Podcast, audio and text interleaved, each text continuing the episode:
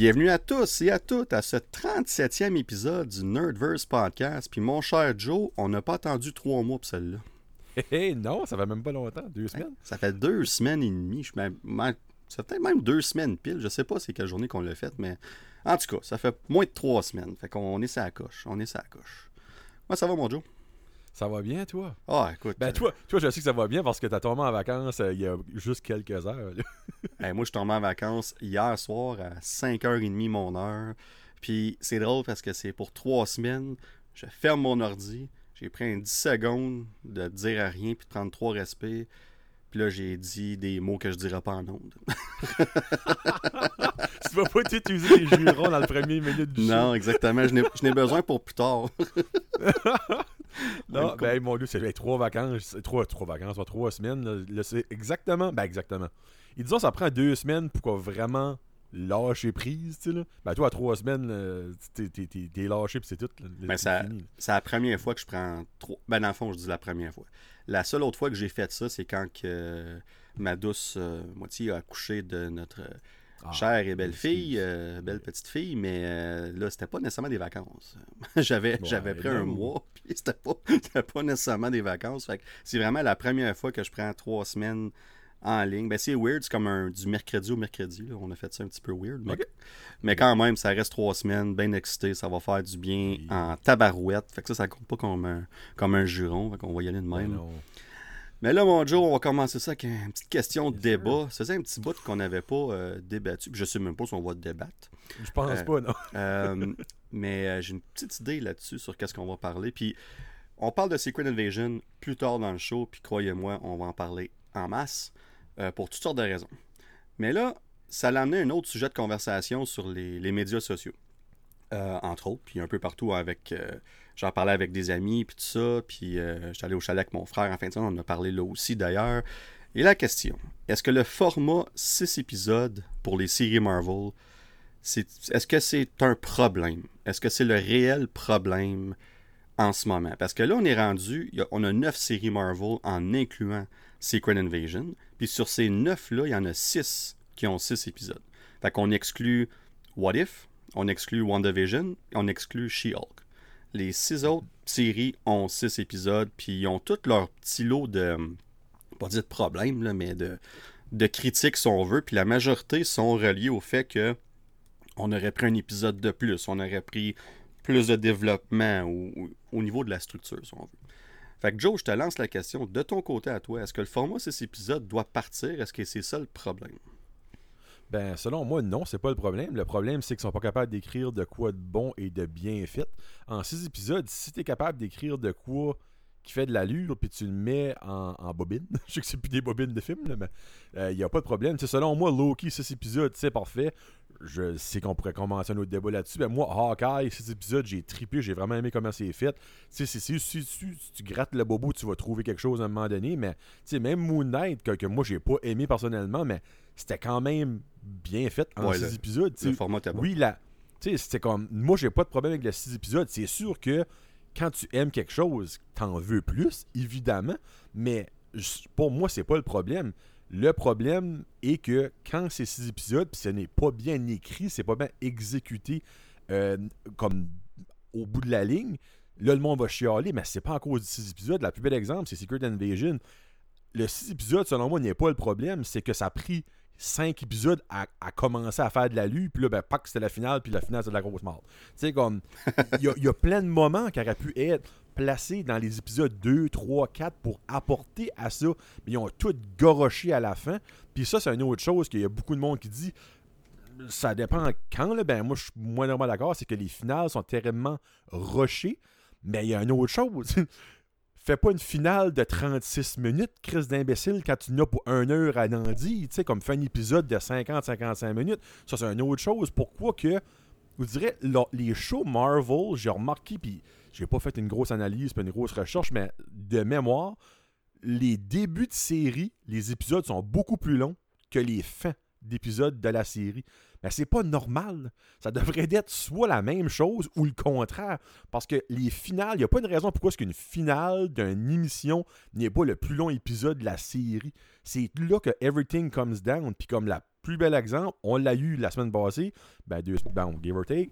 Secret Invasion, moi, quand j'ai vu, le, c'était 38 minutes, je me trompe pas. Ouais, c'est ça. J'étais comme, ben, quoi, c'est ça? Hey, on a ça à savoir, ça qu'on sait pas, ça qu'on est censé voir, ça qu'on est censé savoir. Puis finalement, ben, il y a bien des choses qu'on n'a pas su, puis il y a des choses qu'on a su, mais que c'était juste pas bon. C'est fait que moi, je me dis, si que le réalisateur, le producer, écrit quelque chose qui fait de l'allure, six épisodes, c'est amplement bon. Mais encore une fois, quand c'est vraiment bon, t'en veux plus. Sais, Loki, j'aurais pris 12 épisodes la saison 1. là. J'ai trippé ma vie. Sais, ben, même chose, saison 2 de Loki, il va être encore 6 épisodes. Probablement, je vais pas spoiler, mais probablement ça va être aussi bon, sinon meilleur que la première saison, puis on va en vouloir plus. Mais non, moi je pense pas que le format de 6 épisodes est un problème parce que j'ai un feeling que des fois, exemple, on irait à 9-10 épisodes, il y a du monde qui chialerait comme Ah, ben cet épisode-là, t'es pas nécessaire. Cet épisode-là, t'es pas nécessaire. Ben là, c'est comme on, on, retourne un canarien de nouveau. là. Ben écoute, Joe, t'as raison. On va pas débattre bien ben là-dessus. On va peut-être débattre avec nos auditeurs, nos auditrices, qu'eux autres pensent Bon, différemment. Ça. Mais euh, moi, je suis 100% d'accord. Euh, pour moi, le problème, tu t'as mis le, le doigt dessus sur le bobo, c'est la structure. C'est au niveau de la structure du show. Euh, on parlait, moi, puis toi, puis t'as fait une belle analogie de cuisine, tu sais, que la, la- la pâte à gâteau lève pas, puis tout ça, puis ça nous rappelait les bonnes vieilles euh, analogies de, de notre cher Rudy, euh, qui aimait ça, faire ça souvent, mais, mais c'est vrai aussi, c'est comme tous les ingrédients, on pense, on parle de Secret Invasion, on va en reparler tantôt en détail, puis en spoiler, mais tout est là, mais ça lève pas nécessairement comme qu'on voudrait. Puis c'est C'est aussi vrai pour plusieurs autres séries. Puis tu parlais des les finales, euh, les, les épisodes finales qui duraient moins longtemps. Je pense que la plus longue, puis là, je ne l'ai pas devant moi, mais je pense que c'était Hawkeye. Je pense qu'Hawkeye, la finale était une heure. Puis ça paraissait. Il y avait beaucoup de stock dans la finale. Puis même si je suis un de ceux qui, qui aurait... J'aurais pas pris un septième épisode d'Hawkeye. Comme qu'on a déjà dit, j'aurais pris le reveal de Wilson Fisk à la fin de l'épisode 4. C'est tout. C'est c'est le seul changement que j'aurais fait pour développer. Euh, puis on va parler du Harvest tantôt. dans- c'est un peu le même principe. C'est comme tu, tu gardes de quoi trop pour la fin. Puis là, à la fin, c'est rendu ultra important. Ben là, euh, qu'est-ce que- les quatre premiers épisodes ont servi à quoi à part du développement de personnages. C'est ça. Fait que c'est. Puis dans le cas de. Dans le cas de Hawkeye, c'était- mon seul hic, mais le 6 épisodes fonctionnait pour Hawkeye. Euh, T'as raison pour Moon Knight, que j'ai. Moi j'ai vraiment apprécié, j'ai vraiment aimé cette série, encore dans mon top 3 à ce jour. Et moi je suis un de ceux qui a vraiment trouvé que le format était, pas dire parfait, mais on a fait ce qu'on a pu dans 6 épisodes. Puis je pense pas qu'on avait besoin de plus de temps. Euh, Peut-être la finale aurait été faite un petit peu différemment, mais même là, je suis un de ceux qui l'a apprécié overall. Mais ça reste qu'au niveau de la structure, c'est là qu'on a un problème. Puis euh, pour l'avenir, tant qu'à moi, en tout cas, de, de- de ces séries-là, euh, je pense qu'on doit mettre des, des gens en charge. Je pense que Kev, il, a- il a- il essaie de, il essaie de tout superviser, puis avec raison. Mais il y a tellement de projets, on en a parlé tellement souvent sur le podcast, ça commence à être difficile pour lui d'être partout en même temps. Donc là, ce que ça fait, c'est qu'il met plus entre les mains de ses, ses réalisateurs ou ses showrunners, peu importe pour les séries, malgré que pour Marvel, c'est plus des réalisateurs que des showrunners. C'est peut-être ça un des problèmes aussi. C'est que je pense que Marvel a encore un peu de difficulté à s'adapter au côté télé. On essaie de nous donner un film en six épisodes, si on veut. Puis c'est c'est souvent ça qui arrive, c'est que ça revient au, au fameux mot structure. On essaye de prendre ces choses-là, de faire de quoi d'une série avec. On nous met des cliffhangers épisode après épisode, puis Secret Invasion, c'est un excellent exemple de ça. C'est pas en cause que tu mets un cliffhanger de, à chaque fin d'épisode que ça fait que ça fonctionne bien en série non plus. Puis euh, puis il y a certains de ces shows-là qu'on est tous d'accord auraient mieux fonctionné en tant que film, tout simplement. Euh, fait que tout ça pour dire, je suis d'accord avec toi, Joe, euh, le format, il n'est pas un problématique. Le meilleur exemple que j'ai de ça, euh, on, on écoute des séries québécoises, moi et toi, on en écoute beaucoup d'ailleurs. Moi, j'ai- un- une de mes séries québécoises préférées, c'est Plan B. J'adore la série Plan B. Il y a quatre saisons déjà. C'est repris un peu partout. D'ailleurs, il y a une version anglophone à CBC qui a commencé l'année passée avec l'acteur de Suits, lui qui joue Mike dans Suits. Euh, tout ça pour dire que cette série-là est six épisodes chaque saison. Puis le, format, là, il fit parfaitement. C'est six épisodes de 45 minutes. Puis tout marche. pour vrai, comme tu as le temps en masse de compter ton histoire, tout fonctionne, la finale n'est pas rushée, rien de ça. Ça file pas comme si c'est pas assez. Ça fonctionne un format 6 épisodes. Puis il y a d'autres exemples de format 6 épisodes dans d'autres séries aussi qu'on voit que ça fonctionne. Même avec Marvel, tu as parlé de Loki. Loki est la preuve que 6 épisodes fonctionnent chez Marvel. On est capable de le faire. Puis on va voir la saison 2 de Loki qui s'en vient, puis qu'on verra, mais ça semble être tout aussi. Bon, c'est qu'un trailer, là, on en reparlera tantôt, mais ça semble tout autant un succès. Comme on écoute le trailer, puis on est comme nostalgique de la première saison. Fait que ça a fait sa job. Fait que moi, je pense que Marvel, qu'est-ce qu'on doit faire, tout simplement? Ben, il y a aussi le fait que Loki est la première saison 2 oui. de n'importe qui. Juste ça. Comme j'ai un feeling que, ben là, encore là, si WandaVision aurait eu une saison 2, on aurait probablement eu le même feeling. On dirait c'est comme, oh, ok, là, on a investi dans quelque chose un an, deux ans, trois ans passés. On a une suite. Ah, c'est cool, tu sais. Je dis pas comme que le, feeling serait pareil si, exemple, qu'il y aurait une saison 2 de Moon Knight ou de Hawkeye, mais on dit, Loki a tellement été populaire, puis c'est probablement l'émission Disney Plus qui a eu le plus de répercussions sur la suite des films en général de Marvel, tu sais, avec Kang, l'ouverture du multiverse, patati patata. Mais je sais ce que tu veux dire parce que même moi, quand j'ai écouté la trailer, qui était, qui, on va en parler bientôt, qui est excellent, je suis comme Ah oui, je me rappelle là, Mobius, ce petit bout-là, puis Ah oui, je me rappelle, tu sais, quand on était dans le, dans le, dans le Void, je pense qu'ils appelaient ça, ou quand ils sont pruning. Mais tu sais, ça nous rappelle des choses, je dirais, ben c'est vraiment cher parce que c'est là qu'on va voir que. Comment je pourrais dire ça Qu'il y a l'effet Loki qui était mental. Ça finit, on a finalement vu Kang. Puis, ben, whatever. Euh, je me rappelle plus du nom qu'il y avait dans, dans Loki à la fin de la saison. He Who Remains. He Who Remains, there you go. Mais on dirait, le fait qu'il y a une suite, c'est comme crème. On n'a pas wasté notre temps à écouter cette saison-là de Loki. Puis là, on a comme un payoff d'un sens qui s'en vient. comme, je pense que c'est ça que le fait, que le monde aime beaucoup ça. Oui, puis le fait que c'est très. Euh, oui, ça a un impact sur le MCU en général, mais le fait que c'est, euh, on dit en anglais self-contained, comme la série est vraiment focusée sur ça, sur, soi-même, mais ça donne cette impression-là que ça. Comme j'écoute le trailer de la saison de Loki, puis là, on va, on va en reparler tantôt, mais ça a vraiment l'air d'une saison 2. Puis c'est, ça uh-huh. qui est le fun avec ça. Fait que tout ça pour dire.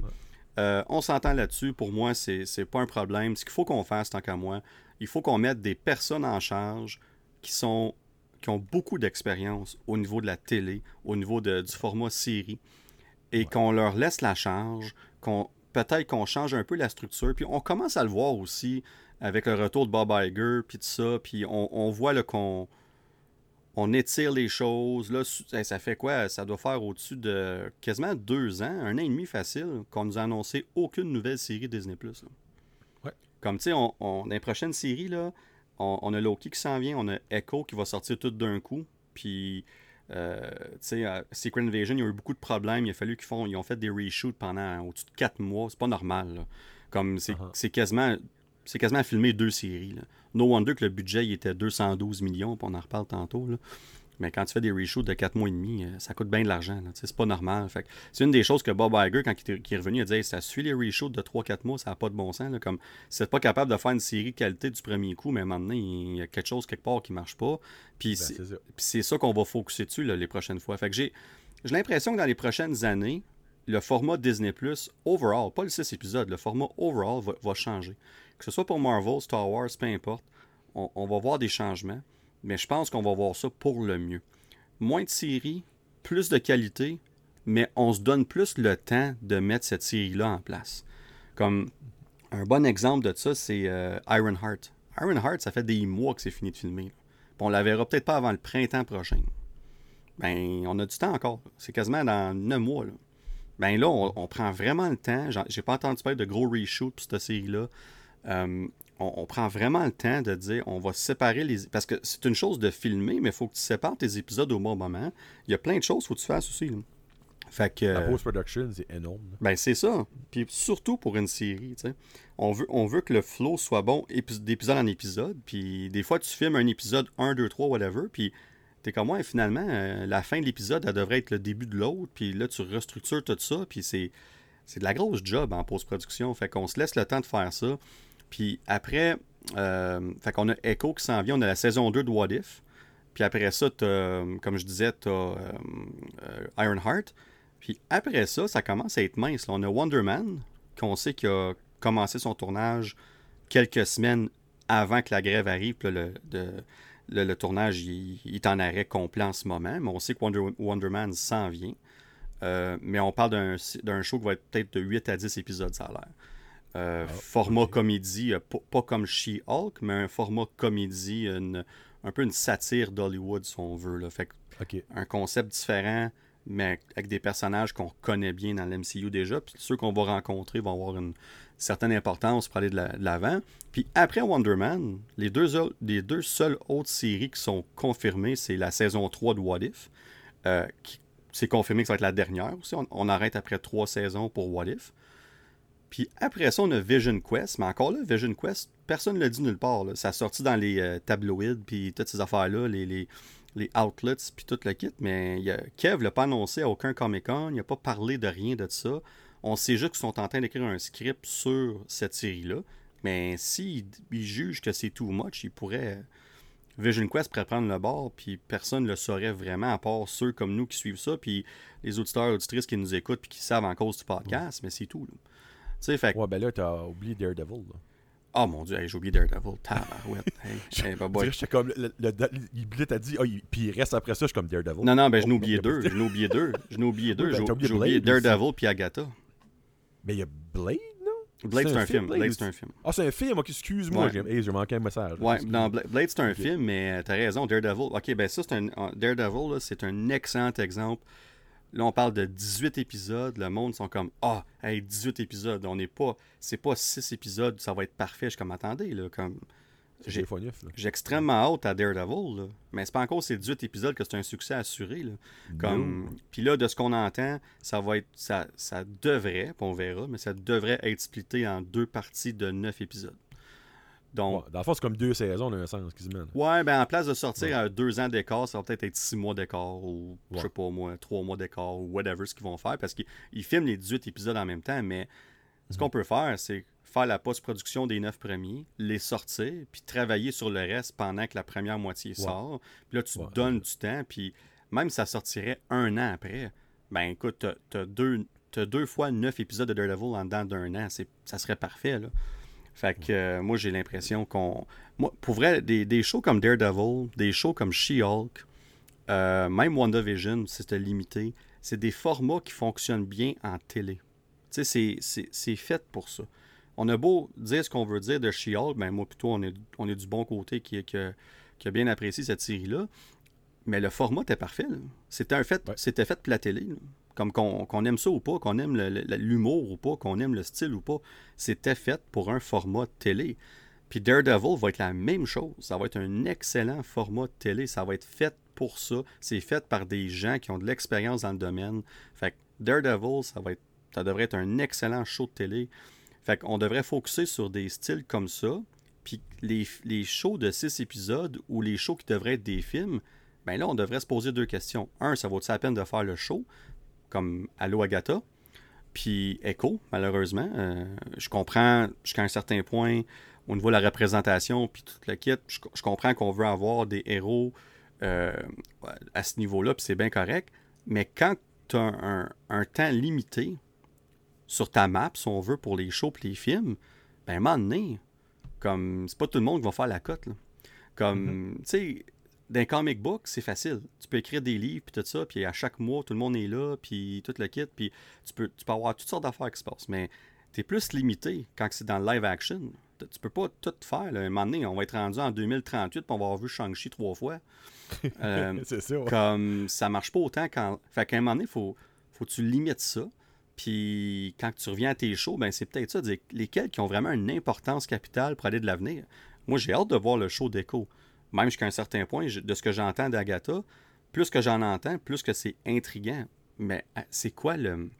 Il va falloir qu'on voit c'est quoi leur, leur, but, les répercussions de ces séries-là, de ces personnages-là, pour l'avenir du MCU. Puis si la question c'est ben on ne sait pas, on verra plus tard, ben je m'excuse, mais peu importe c'est qui le personnage, si tu sais pas ça va être quoi l'impact de ce personnage-là dans le futur du MCU, ben tu devrais peut-être pas faire de show de film là-dessus de suite. Ça. Tu devrais attendre, puis tu devrais focuser ton temps sur ceux pour bâtir ces relations-là. Et nous, là, on, on s'en va un peu plus loin, là, mais c'est. On vient de gagner une chie c'est 5 ça. à 10 minutes. Ouais, c'est ça. Mais euh, ça pour dire, c'est ça. Puis on a encore des shows qui s'en viennent. Il y a des changements qui s'en viennent, mais on s'entend, Joe. Je pense pas que le format 6 épisodes est- Non. va partir, mais je pense qu'on va certainement chez Marvel réévaluer. Comme, dans le fond, là, tu l'as bien dit, donne le temps que tu as besoin à tes, à tes shows. That's it.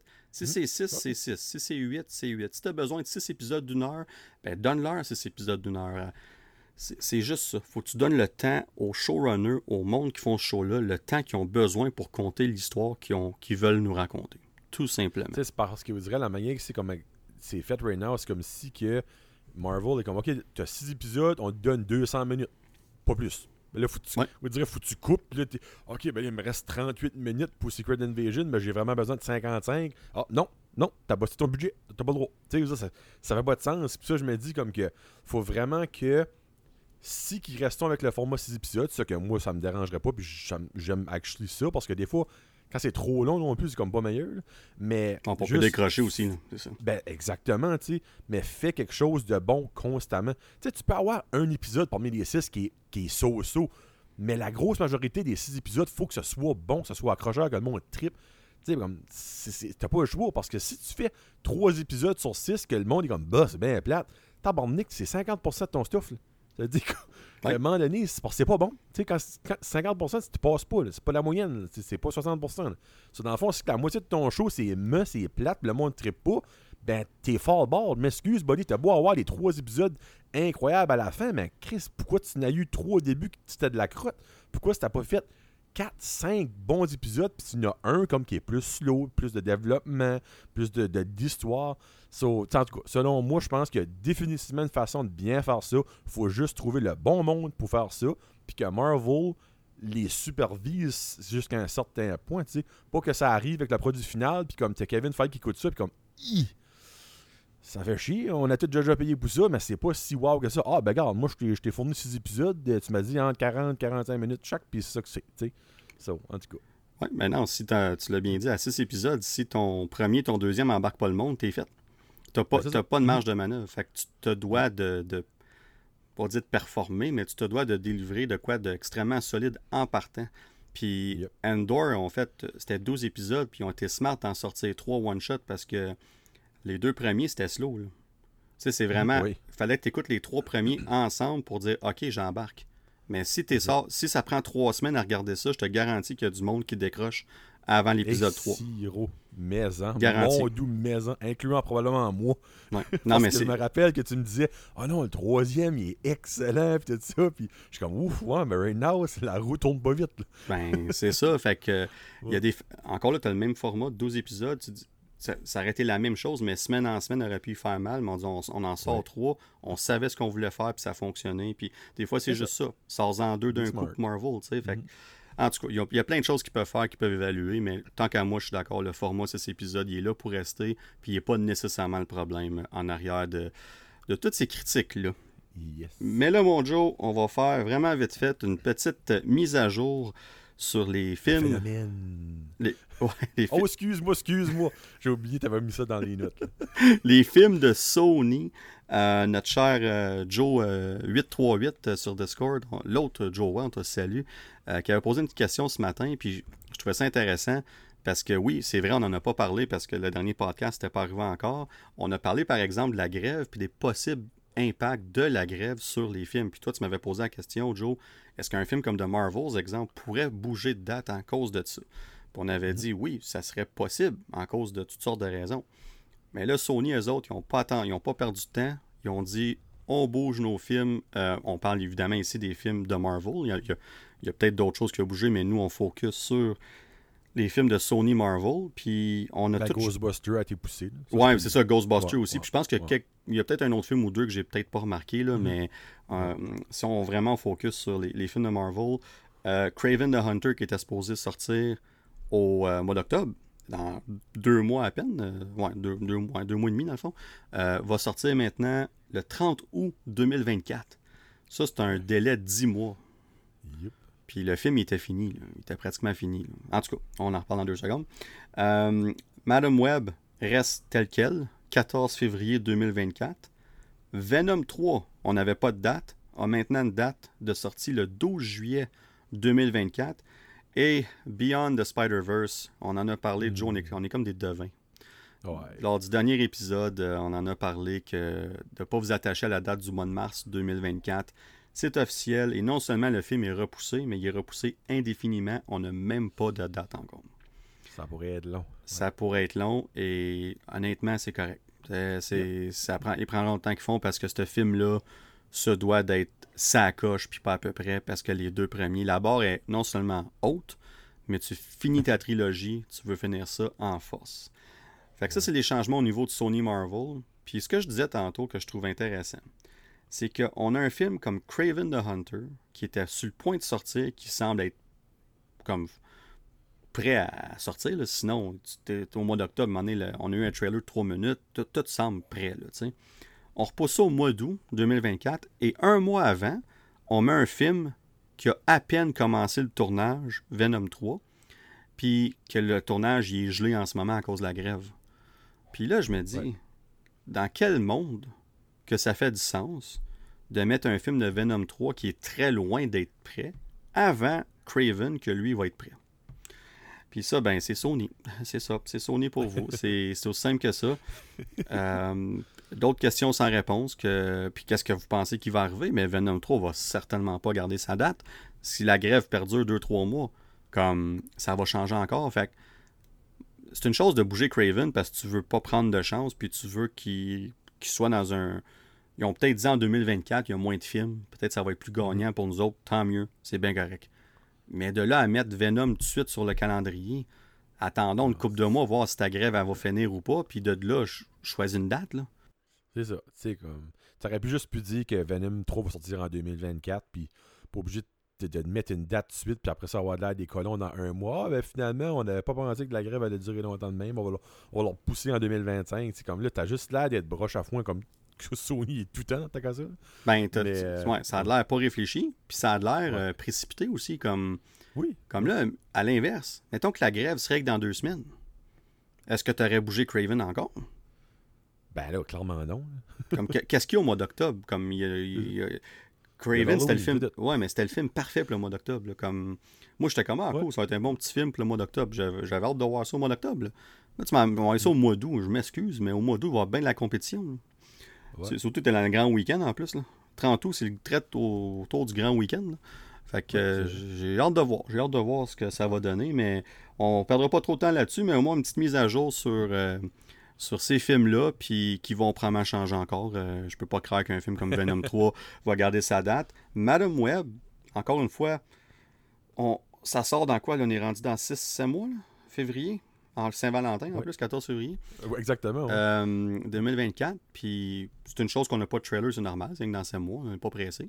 Mais on n'a rien, on n'a pas, de- on a presque pas de... de- de- C'est normal qu'il n'y ait pas de marketing encore, mais je trouve que pour un film qui sort dans 7 mois, on sait rien. C'est c'est tellement nébuleux. Puis ce film-là a une belle opportunité d'être le lien entre les films de Sony puis l'MCU jusqu'à un certain point.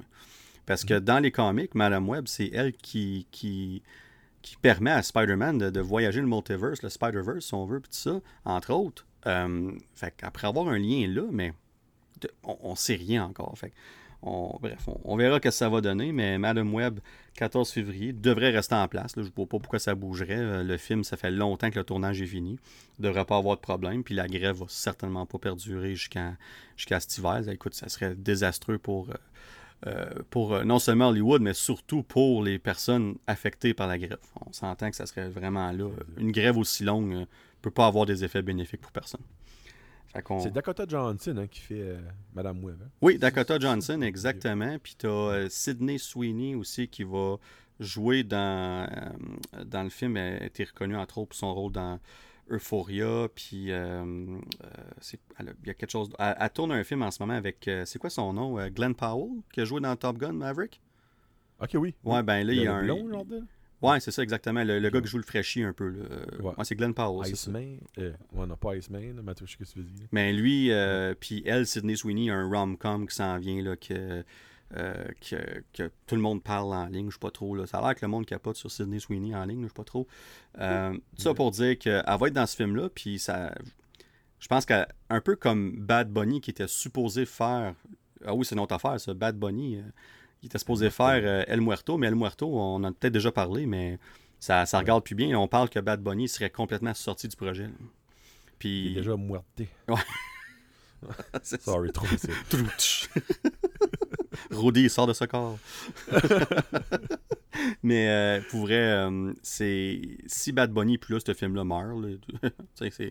et, et comme tu dis, El Morté, c'est solide. c'est- euh, Il n'y a aucune chance que ce film-là voit la, la lumière du jour si Bad Bunny n'est pas là. C'était la raison de faire ce film-là. Ouais. Puis, un peu comme dans ce cas-là aussi, ben, Sydney Sweeney va amener son lot de, de fans avec elle pour voir Madame Web. Mais j'espère qu'on focus sur une qualité d'un film aussi, non pas juste sur Ah, regardez nos beaux et belles personnes euh, bien connues dans nos films, puis vous allez être contents, tu sais. Comme... Regardez la brochette. là. Venez voir la brochette, mais l'histoire, euh, c'est de la merde. Non, puis surtout un film ça. comme ça, Madame Web, euh, quand il était annoncé, j'ai- mon premier réflexe, c'est comme WTF. Puis après, je suis Ouais. comme. Ben, il y a un potentiel. a- on peut faire de quoi avec ça. On, on peut, on peut se- Ouais. tu sais. Mais ça, ça j'ai juste pas confiance en Sony, à part pour Spider-Man. Euh, Mm-hmm. J'ai juste pas confiance en, en Sony. Mais écoute, ils ont, ils ont encore le temps de nous prouver wrong, puis qu'on qu'ils fassent de quoi qui font de l'allure. Ouais. Ben là, mon Joe, on s'enligne vers quelque chose qui a beaucoup plus de succès. Un phénomène du nom de Barbenheimer. Et pourquoi que ce phénomène-là s'appelle comme ça? Ben, c'est très très simple. C'est les médias sociaux à leur meilleur qui ont pris Barbie, Mais, hein. Oppenheimer, ils ont mis ça dans un blender, puis ça a donné Barbenheimer. Et au-delà du nom qui est très. euh, qui, qui catch à l'oreille, qui est très comme. euh, t'en- T'entends ça partout maintenant. Les... Écoute, on parle de Barbie puis de Oppenheimer sur les nouvelles, que ce soit CTV ou peu importe, puis on, on utilise le terme Barbenheimer comme pour, pour parler du week-end au box-office puis tout ça, comme c'est... Je serais pas surpris qu'il y ait un, un droit d'auteur ou whatever, qu'il y ait quelque chose là, qui soit filé bientôt pour que, que ce, ce nom-là soit officiel, si on veut, là, tellement que c'est rendu euh, populaire. Puis... Mais au-delà de ce phénomène-là, pourquoi que c'est autant bon aujourd'hui? On parle de deux films opposés, là, Joe, Sett, là. Comme tu peux pas avoir plus opposé que ça. Tu as Barbie, qui est très. euh, mais toi, dans le fond, là, avant qu'on aille là, toi, tu as vu Barbie, puis moi, j'ai vu. Oppenheimer. Fait que c'est. On n'a pas pu voir l'autre film de ce Barbenheimer-là, chacun de notre côté encore, ce qui est parfait parce qu'on a chacun nos opinions de- des films qu'on a vus. Puis ça donne une certaine euh, idée. Mais avant qu'on aille là, euh, vite fait, on n'ira pas en spoilers, inquiétez-vous pas. On parlera pas des spoilers de Barbie ou de Oppenheimer, quoi que ce soit. Euh, malgré que le monde, quand il pense à Oppenheimer, sont comme, ben, on sait tout comment ça finit. Hein? Mais pas nécessairement. C'est ça, je vais vous dire. On va dire ça comme ça. Fait que vite Ouais, fait, Joe. hein. Finalement, Barbie a un vagin. Euh, c'est, c'est, c'est ça le. eh Ben, spoiler. hein, C'est ça la twist. C'est ça la twist, hein? Et voilà. C'est... Mais là, Joe, t'as, t'as vu Barbie. Fait que vite fait, une minute ou deux sans spoiler. T'as, t'as pensé quoi du film? Ah, j'ai tripé. J'ai adoré ça. Euh, c'est c'est tellement pas ça que je, je pensais, mais ça, ça fait que j'ai tripé beaucoup plus que je pensais. C'est une de mes plus grosses surprises depuis des années, là, comme sans exagé- exagé- exagération. Euh, c'est. J'ai comme je disais à mon ami, le monde qui a chialé sur She-Hulk, il y a des chances qu'il chialent là-dessus aussi. Parce que c'est un film qui est très féministe, mais pas pas féministe tiré par les cheveux. C'est juste ça, ça prouve à quel point que la société de nos jours est rendue ridicule. Puis que, oui, ben on le sait, moi plutôt, on est des, personnes avec une tête et des épaules. On sait que la femme commence hein, quasiment à être considérée comme une, personne à part entière. Tout ça, malgré qu'il y a encore des places, il y a encore des industries, il y a encore des, problèmes avec ça. Mais c'est tellement une, une satire de la société qu'il y a de nos jours. Euh, c'est drôle, j'ai ri fort, fort par bout. Il y a des excellents gags, mais au bout de l'histoire, c'est que la morale de l'histoire est touchante, puis c'est tellement vrai. Puis ça, c'est venant d'un homme. Mais tu sais, c'est pas venant d'un homme comme Eh oui, gros bois, testostérone, les femmes, c'est pour faire à manger. Tu sais, c'est comme si tu vas là, puis t'as une mentalité de même, tu vas pas triper, je te dis tout de suite. Tu vas pas triper pantoute. Mais si t'es une personne qui a une tête sur les épaules, qui est ouvert à comme admettre que les femmes ont été maltraitées et que les femmes sont exploité dans certaines sphères de la vie, pis pis ça, comme tu vas voir à quel point, puis tu vas réaliser à quel point que notre société de nos jours, c'est dégueulasse, c'est pas beau. Euh, mais moi, j'ai- versé des larmes à deux fois, j'ai ri au bout. J'ai comme c'est c'est vraiment pas ce que j'expectais, mais c'est 100 fois mieux que quoi j'aurais pu imaginer. Mais spoiler alert, c'est pas un spoiler, je sais pas, le bon terme, c'est pas un film pour les enfants. Ce n'est pas un film pour ça devrait être PG-13. là. C'est parental guidance, là. mais comme ce n'est définitivement pas ton film de Barbie avec les pouliches. là. Comme puis c'est peut-être bon, c'est peut-être pas bon parce qu'il y a beaucoup de jeunes qui vont le voir. Comme moi, quand j'ai été le voir, il y avait des petits enfants là, de 4-5 Ouais. ans, mais ils ont toffé 30 minutes puis ils sont partis. là. Tu comme mais encore là, en tant que parent, faut que tu sois conscient de ce que tu vas voir avec ton enfant. là. Comme quand vous allez sur Google, marquer Is Barbie good for, for kids, puis c'est wide open là. Ça t'explique ce que le film est, ça te dit que non, c'est pas nécessairement un film pour les enfants. Donc, euh, c'est juste ça, comme il y a du monde que je voyais sur mes réseaux sociaux, comme Ah, c'est quoi ce film de Barbie là J'ai apporté mon enfant. Ouais, ben, crime, comme. C'est sûr, si tu apportes ton enfant à voir le film Annabelle parce que tu, penses que Annabelle c'est une petite poupée Barbie, puis tu vas là, puis tu chies une brique parce que un film d'horreur, ben c'est pas notre, c'est pas la faute des producers, puis la faute du cinéma, c'était pas capable de t'informer, tu sais là. So, en tout cas, moi c'est le seul downside que j'ai, c'est que il y a beaucoup de monde, je trouve, qui, chialait là-dessus, mais comme get your fact right. là. Tu sais, moi, si quand je vais aller voir Oppenheimer, je m'attends pas à voir l'histoire de l'ouverture du subway. là. Sais, je sais ce que c'est about le film. là. So, c'est la seule chose négative que j'ai à dire, mais overall, le film est excellent. Je suggère fortement à tout le monde qui ont une, une esprit ouverte de voir ce film-là. Puis si que pour toi, un super-héros vert, ça fait pas de l'allure, puis une super-héros euh, indienne, ça fait pas de l'allure, ben, il y a des chances que sur Barbie, tu triperas pas. Je te confirme tout de suite que les hommes ont pas de l'air des génies là-dedans, mais il y a quand même une morale qui vient qu'au bout de la ligne, tout est beau, puis tout fait de. Tu sais, moi, c'est le même que je le vois. Non, puis tu as mis le doigt dessus. C'est sûr que c'est un risque d'appeler un film comme ça Barbie, mais que ton public cible n'est pas les, les petites filles, les filles qui jouent avec ces poupées-là. Tu sais, c'est Mm. c'est- ça que c'est dans le fond. là. Ton public cible pour le film n'est pas ceux qui, qui, qui profitent, en guillemets, des, des, des, des, des- des produits, des jouets, puis tout ça, là, c'est c'est pas ça.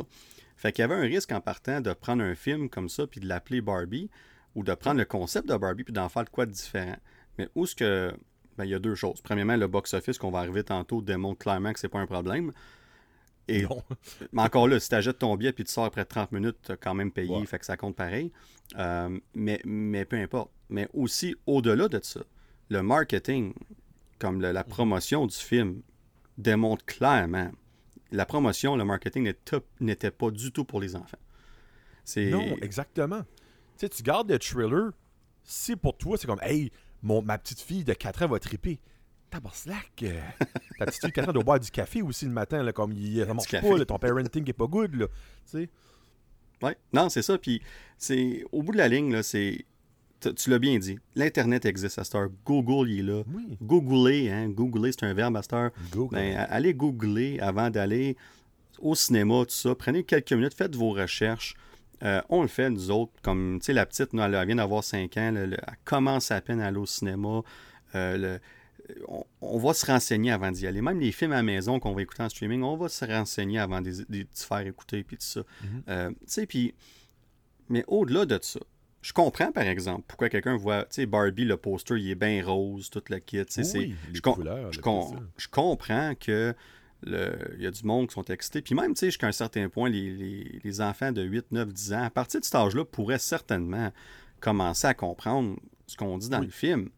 Mais au-delà de ça, par exemple, ben, pour les plus jeunes comme ma fille qui a 5 ans, elle trip tête Barbie, mais moi puis ma femme, on sait très bien que c'est pas un film qu'on va aller voir avec elle. On savait du début. Mais elle a 46 films de Barbie sur Netflix, là. C'est Comme, c'est pas ça. Tu sais, c'est comme le monde, il y a des, euh, des, euh, critiques qui disaient ça. C'est comme si tu cherches un film de Barbie, la bibliothèque de films de vrai Barbie est illimitée. Tu vas trouver ce que tu veux là-dedans. là. C'est au lieu de chier sur ce que le film est pour ce qui a sorti, oui, ils ont utilisé Barbie, mais c'est parce qu'il y a une. Puis je le dirais pas parce que c'est un genre de spoilers, mais il y a un meaning pourquoi que tout start de Barbie là-dedans, qu'ils ont pris Barbie pour ça. Il y, a, définitivement un meaning, puis ça fait tellement du bon sens. C'est juste que.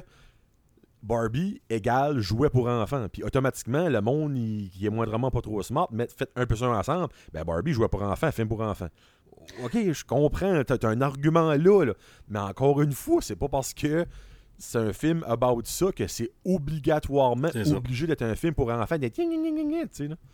Puis, puis aussi, moi, je serais vraiment pas surpris que le studio, qui est Universal, euh, non, euh, Warner Brothers, dans ce cas-ci. Warner Brothers.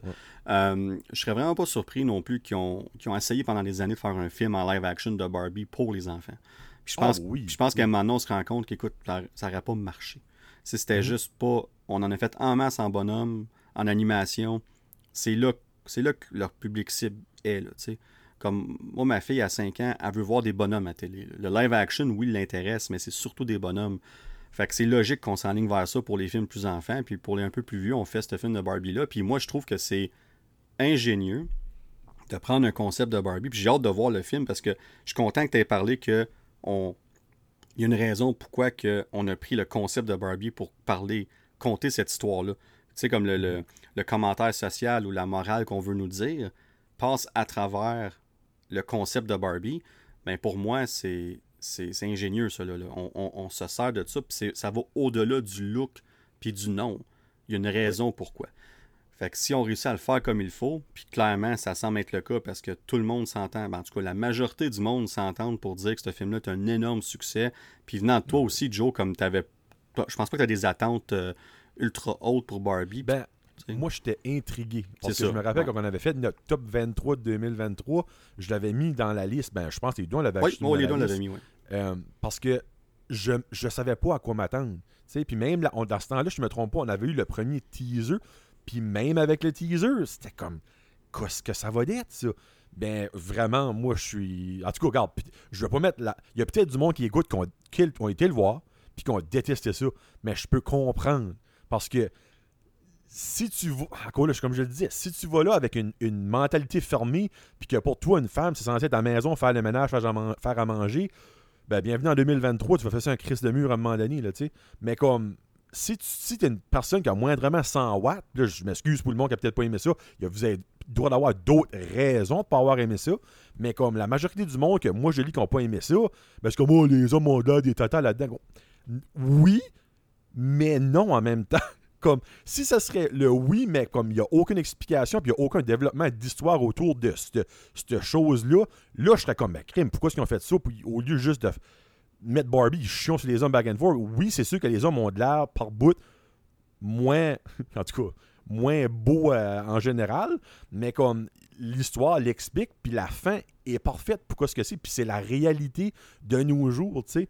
Donc, je peux comprendre, par exemple, qu'il y a du monde qui trouve peut-être que c'est trop sexiste niveau féminin, c'est trop féministe, c'est trop comme pro euh, femme all the way, mais c'est ça qui est le whole point de l'histoire, le meaning de l'histoire, qui essaie de passer un message, tu sais. Puis le message, selon moi, passe très bien, mais il passe bien dans le sens que, oui, c'est harsh par bout, euh, comme quoi ce qu'ils disent, mais c'est vrai, c'est la vérité tu n'as pas le choix d'admettre qu'ils ont raison là-dedans, au bout de la ligne. Oui, puis il y a beaucoup d'hommes, des acteurs euh, masculins, des personnes de, qualité, puis tout ça, qui ont participé à ce film-là, puis qui semblent être tellement contents de faire partie de ce phénomène-là, de cette histoire-là, de ce film-là. Fait quelque part, ça doit être bien fait euh, à ce niveau-là aussi. Fait que les gens, à un moment donné, c'est juste de dire vous pouvez pas nier la société qu'on vit dans, le moment présent. Vous pouvez faire ce que vous voulez. Mais au bout, quand vous écoutez des films comme ça, le but, c'est de nous rappeler où est-ce qu'on est rendu, puis le mhm, chemin qu'on a à faire aussi jusqu'à un certain point, tu sais. Puis j'ai même pas vu le film, puis de, ce que tu me dis, clairement, je, peux voir que euh, c'est quelque chose qu'on doit euh, viser dans, ce film-là, entre autres. Puis, Mais là, on parle de Barbie, fait qu'on on va aller tout de suite, vite fait, au box-office. Eh ben, oh, ben, peux-tu faire un petit fun fact vite fait? Ben, parce qu'il faut quand même qu'on se brague quand on peut se braguer. Le trio d'acteurs masculins principal et trois Canadiens dans ce film-là. C'est vrai. Ryan Gosling, Simu Liu, puis Michael Cera. Moi, je trouve ça friggin' sharp. Et puis ça a l'air que Michael Sarah, il est quelque chose dans ce film-là. Oh, Alan est magique. C'est juste ça que j'ai à dire. C'est Ouais. juste ça que j'ai à dire. Moi, j'ai entendu que Ouais. de bonnes choses sur lui là-dedans. Puis je suis content de voir, tu sais, Ryan Gosling, il, il a sa célébrité, Ah non, il, il- a son, Ouais. son nom, puis tout. Mais de voir un gars comme Simu Liu avoir cette chance-là d'avoir un rôle dans ce film-là, puis d'avoir quand même un, un rôle d'une certaine importance, de ce que je comprends. Oh oui, c'est le Nemesis à Ken. Ben, c'est le Ken contre le Ken. C'est- ça que c'est. C'est ça, fait que j'ai- j'aime voir ça de lui, puis de le voir. Je l'écoutais parler en entrevue, puis tout ça. Il était all over the place dans le marketing, puis tout ça. J'ai tellement aimé voir ça. euh, parce que c'est. Tu veux, tu veux que tout le monde réussisse dans la vie, c'est évident, mais de voir des gars de chez nous comme ça, quelqu'un comme lui que. Que il a même pas 10 ans, il était comme. Je pense qu'il voulait être comptable ou peu importe, puis il expliquait à quel point il était malheureux dans son travail. Finalement, il a réussi à. à- à- il voulait être- devenir acteur, puis tu sais, lui euh, dans, ses traditions, sa culture, puis tout ça, ses parents, ils étaient pas juste. Tu sais, c'est une chose de mes parents ne voulaient pas. là. Non, non, eux autres, ses Mhm. parents étaient vraiment contre ça. C'était vraiment Ouais. comme ça. Ça créait des, des- Pas dit des chicanes, mais ça créait des frictions très certainement. Puis là, il y a eu son rôle dans Kim's Convenience qui l'a fait connaître au Canada, mais jusqu'à un certain point aussi aux États-Unis. Puis c'est là que ça a commencé parce que vous resterez surpris à quel point il y a beaucoup d'Américains qui écoutent ce show-là sur Netflix. Kim's Convenience est très, très reconnu, euh, autant aux États-Unis qu'au Canada. C'est un show. euh, en tout cas, si je- à chaque fois, on dirait que je, je peux le plugger, je le plug, ce show-là. Fait que si vous ne l'avez pas écouté, je vous le conseille très fortement. C'est là qu'on découvre Simu Liu, l'acteur, mais aussi la personne. Parce qu'on voit beaucoup de lui dans ce rôle-là. Puis c'est, il, est, il est vraiment quelque chose dans, dans cette série-là. Mais tout ça pour dire que de le voir réussir, puis tout ça, c'est. C'est le fun. C'est, c'est- c'est le fun de Ouais. voir ça, de le voir dans un film comme ça. Puis de voir l'histoire, comment est-ce qui a été choisi aussi. Puis quand il a rencontré euh, Greta euh, Gerwig, qui est la réalisatrice, il expliquait comme quoi que lui, avant de faire des arts martiaux, il faisait de la danse. C'est un, un très bon danseur. Puis Oui. c'est ça qui a vendu Greta de dire Hey, euh, je je veux, je veux que tu sois un de mes Ken, tu serais parfait pour le rôle. Puis comme il a accepté, puis the rest is history, comme on dit, le reste c'est de l'histoire. Yep. Mais, mais d'entendre ces petites histoires-là, moi, je, je- j'adore ça, voir ça. Fait que je suis vraiment content pour notre Simu Liu national. Mais là, mon, Joe, euh, on, va, par- on va rester avec Barbie un peu, puis après ça, on va aller vers Oppenheimer. Euh, on parlait tantôt du succès, puis tout ça. Euh, juste pour vous montrer à quel point que ce film-là, il est en feu en ce moment. On va parler du box-office comme qu'on fait tout le temps. Donc, le premier week-end, au niveau domestique, 155 millions. C'est le meilleur départ cette année pour un film domestique jusqu'à date. On est rendu au mois d'août. Ben, c'est au mois de juillet quand il est sorti, mais on est rendu au mois d'août en ce moment. Au niveau international, 182 millions pour un gros total de 337 millions mondial pour le premier week-end pour un film de Barbie. Week-end Mhm. Barbie. Oh boy. J'ai été à chercher loin celle-là sans le vouloir. Euh, mais c'est incroyable. Puis à ce jour, le film est sorti le 21 juillet. À ce jour, donc quoi, 10 jours plus tard, une douzaine, peut-être, Ouais. on est rendu à deux semaines plus tard dans le fond. Euh, on est rendu à 811 millions au box-office mondial. Et là, euh, mon cher Joe, on en parlait le dernier épisode, on parlait de Deadpool 3 qui pourrait être le prochain film de Marvel à fracasser Ouais. le 1 milliard. Puis on se demandait même si c'était prêt être le prochain film parce qu'on n'était pas sûr si un autre film pouvait le faire. Ben, on a notre réponse. là. Ça n'a ça, pas été long. Là. Barbie, d'ici une semaine et demie, va fracasser le 1 milliard. Ben, probablement par la fin du week-end. Il- Ben, moi, je serais pas surpris que d'ici à- au mois de septembre, que ce soit le film le plus lucratif de l'année, à- il va passer Super Mario Bros. là. Je moi non plus, je serais vraiment pas surpris. Ce film-là, il n'y a plus grand-chose au mois d'août d'ailleurs. Il y, a des- il y a des films qui sortent, mais rien de blockbuster. Non. Rien qui va empêcher les gens d'aller voir Barbie tout le mois d'août. C'est un film avec les couleurs vibrantes, puis tout. C'est un film qui résonne l'été, puis tout ça. Euh, ce film-là va avoir un énorme succès, euh, puis je lui, je lui souhaite. Je souhaite. Euh, Hey, c'est- C'est le meilleur départ pour un film réalisé par une femme aussi. Je peux-tu ajouter une petite quote comme c'est quétaine, mais ça va être comique. là. Même Barbie rend impossible, mission impossible de faire de l'argent. Oh, oh, barouette. Excusez mon Tom, mais that's a true fact. Ben ça, euh, on, on va se dire les vraies choses. Euh, Mission Impossible, ils ont une personne à blâmer, puis c'est la personne qui gère chez... Euh, c'est Universal? Par- Paramount. Chez Paramount. Paramount. ouais. Euh, la personne qui a géré ce dossier-là. Ce film-là aurait dû sortir euh, soit avant ou après. Euh, Ouais. c'est- ça, c'était une décision. On a, on a banqué sur le fait que Tom Cruise était la tête d'affiche et on s'est Mhm. dit, il va être correct. Et euh, le film est quand même rendu à 400 quelques millions. C'est pas mauvais, mais c'est pas ce qu'on s'attendait pour un film de Mission Impossible. Non. Un film avec ça. des aussi bonnes critiques, un aussi bon euh, score de l'audience. Puis on va parler aussi tantôt pour le, euh, le Cinema Score, qui est une autre euh, façon de mesurer la qualité du film overall, qu'on va commencer à, ajouter dans nos, euh, nos stats, si on veut, sur le podcast. Je vais en parler dans quelques secondes pour Barbie, entre autres. Euh, Puis tout. Tout aurait dû être là pour Mission Impossible, le bouche-oreille, pour que ça soit un énorme succès. Mais une semaine après, le phénomène Barbenheimer qui sort, euh, c'était le timing est extrêmement mauvais. Je, je ne comprends pas qu'est-ce qu'on a voulu faire là. Deux films, c'est une chose, mais trois. là. euh, Ken Cruz, ça aurait peut-être marché. mais Finalement, Tom, ça marche pas. Ken Cruz, Tom Ken. Ouais, Tom. Mais en tout cas, ça pour dire que euh, oui, le Barbie va très certainement franchir le milliard d'ici la fin de cette fin de semaine. Et je serais pas surpris comme toi, Joe, qui euh, dépasse Super Mario Bros. Et je lui souhaite amplement. Euh, Rotten Tomato Score de 88% sur 419 critiques et un score de l'audience de 84% sur plus de 10 000 euh, scores vérifiés par Rotten Tomato. Et là, le Cinema Score, c'est quelque chose qu'on va commencer à parler aussi sur le podcast. Dans le fond, c'est quoi Cinema Score? C'est euh, une firme qui est située à Vegas. Puis eux autres, ce qu'ils font, c'est qu'ils, partout aux États-Unis pour Canada, dans des cinémas au hasard, peu importe, le vendredi soir que le film sort, on donne des. euh, des- c'est comme des cartons de sondage. Puis on donne ça aux gens quand ils sortent du film au hasard, pour euh, s'ils veulent participer évidemment, puis pour juger qu'est-ce qu'ils ont écouté, puis tout ça. Puis on parle d'environ une moyenne de 400 réponses qu'on se fie pour donner le Cinema Score.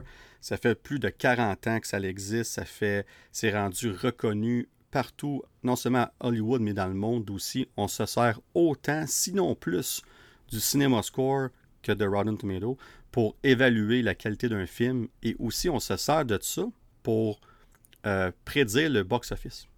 Parce que ce que le Cinema Score fait, on donne une lettre entre A et F, euh, A plus et F, je devrais dire. Donc A plus étant la meilleure note, F étant la pire, un peu comme à l'école, finalement.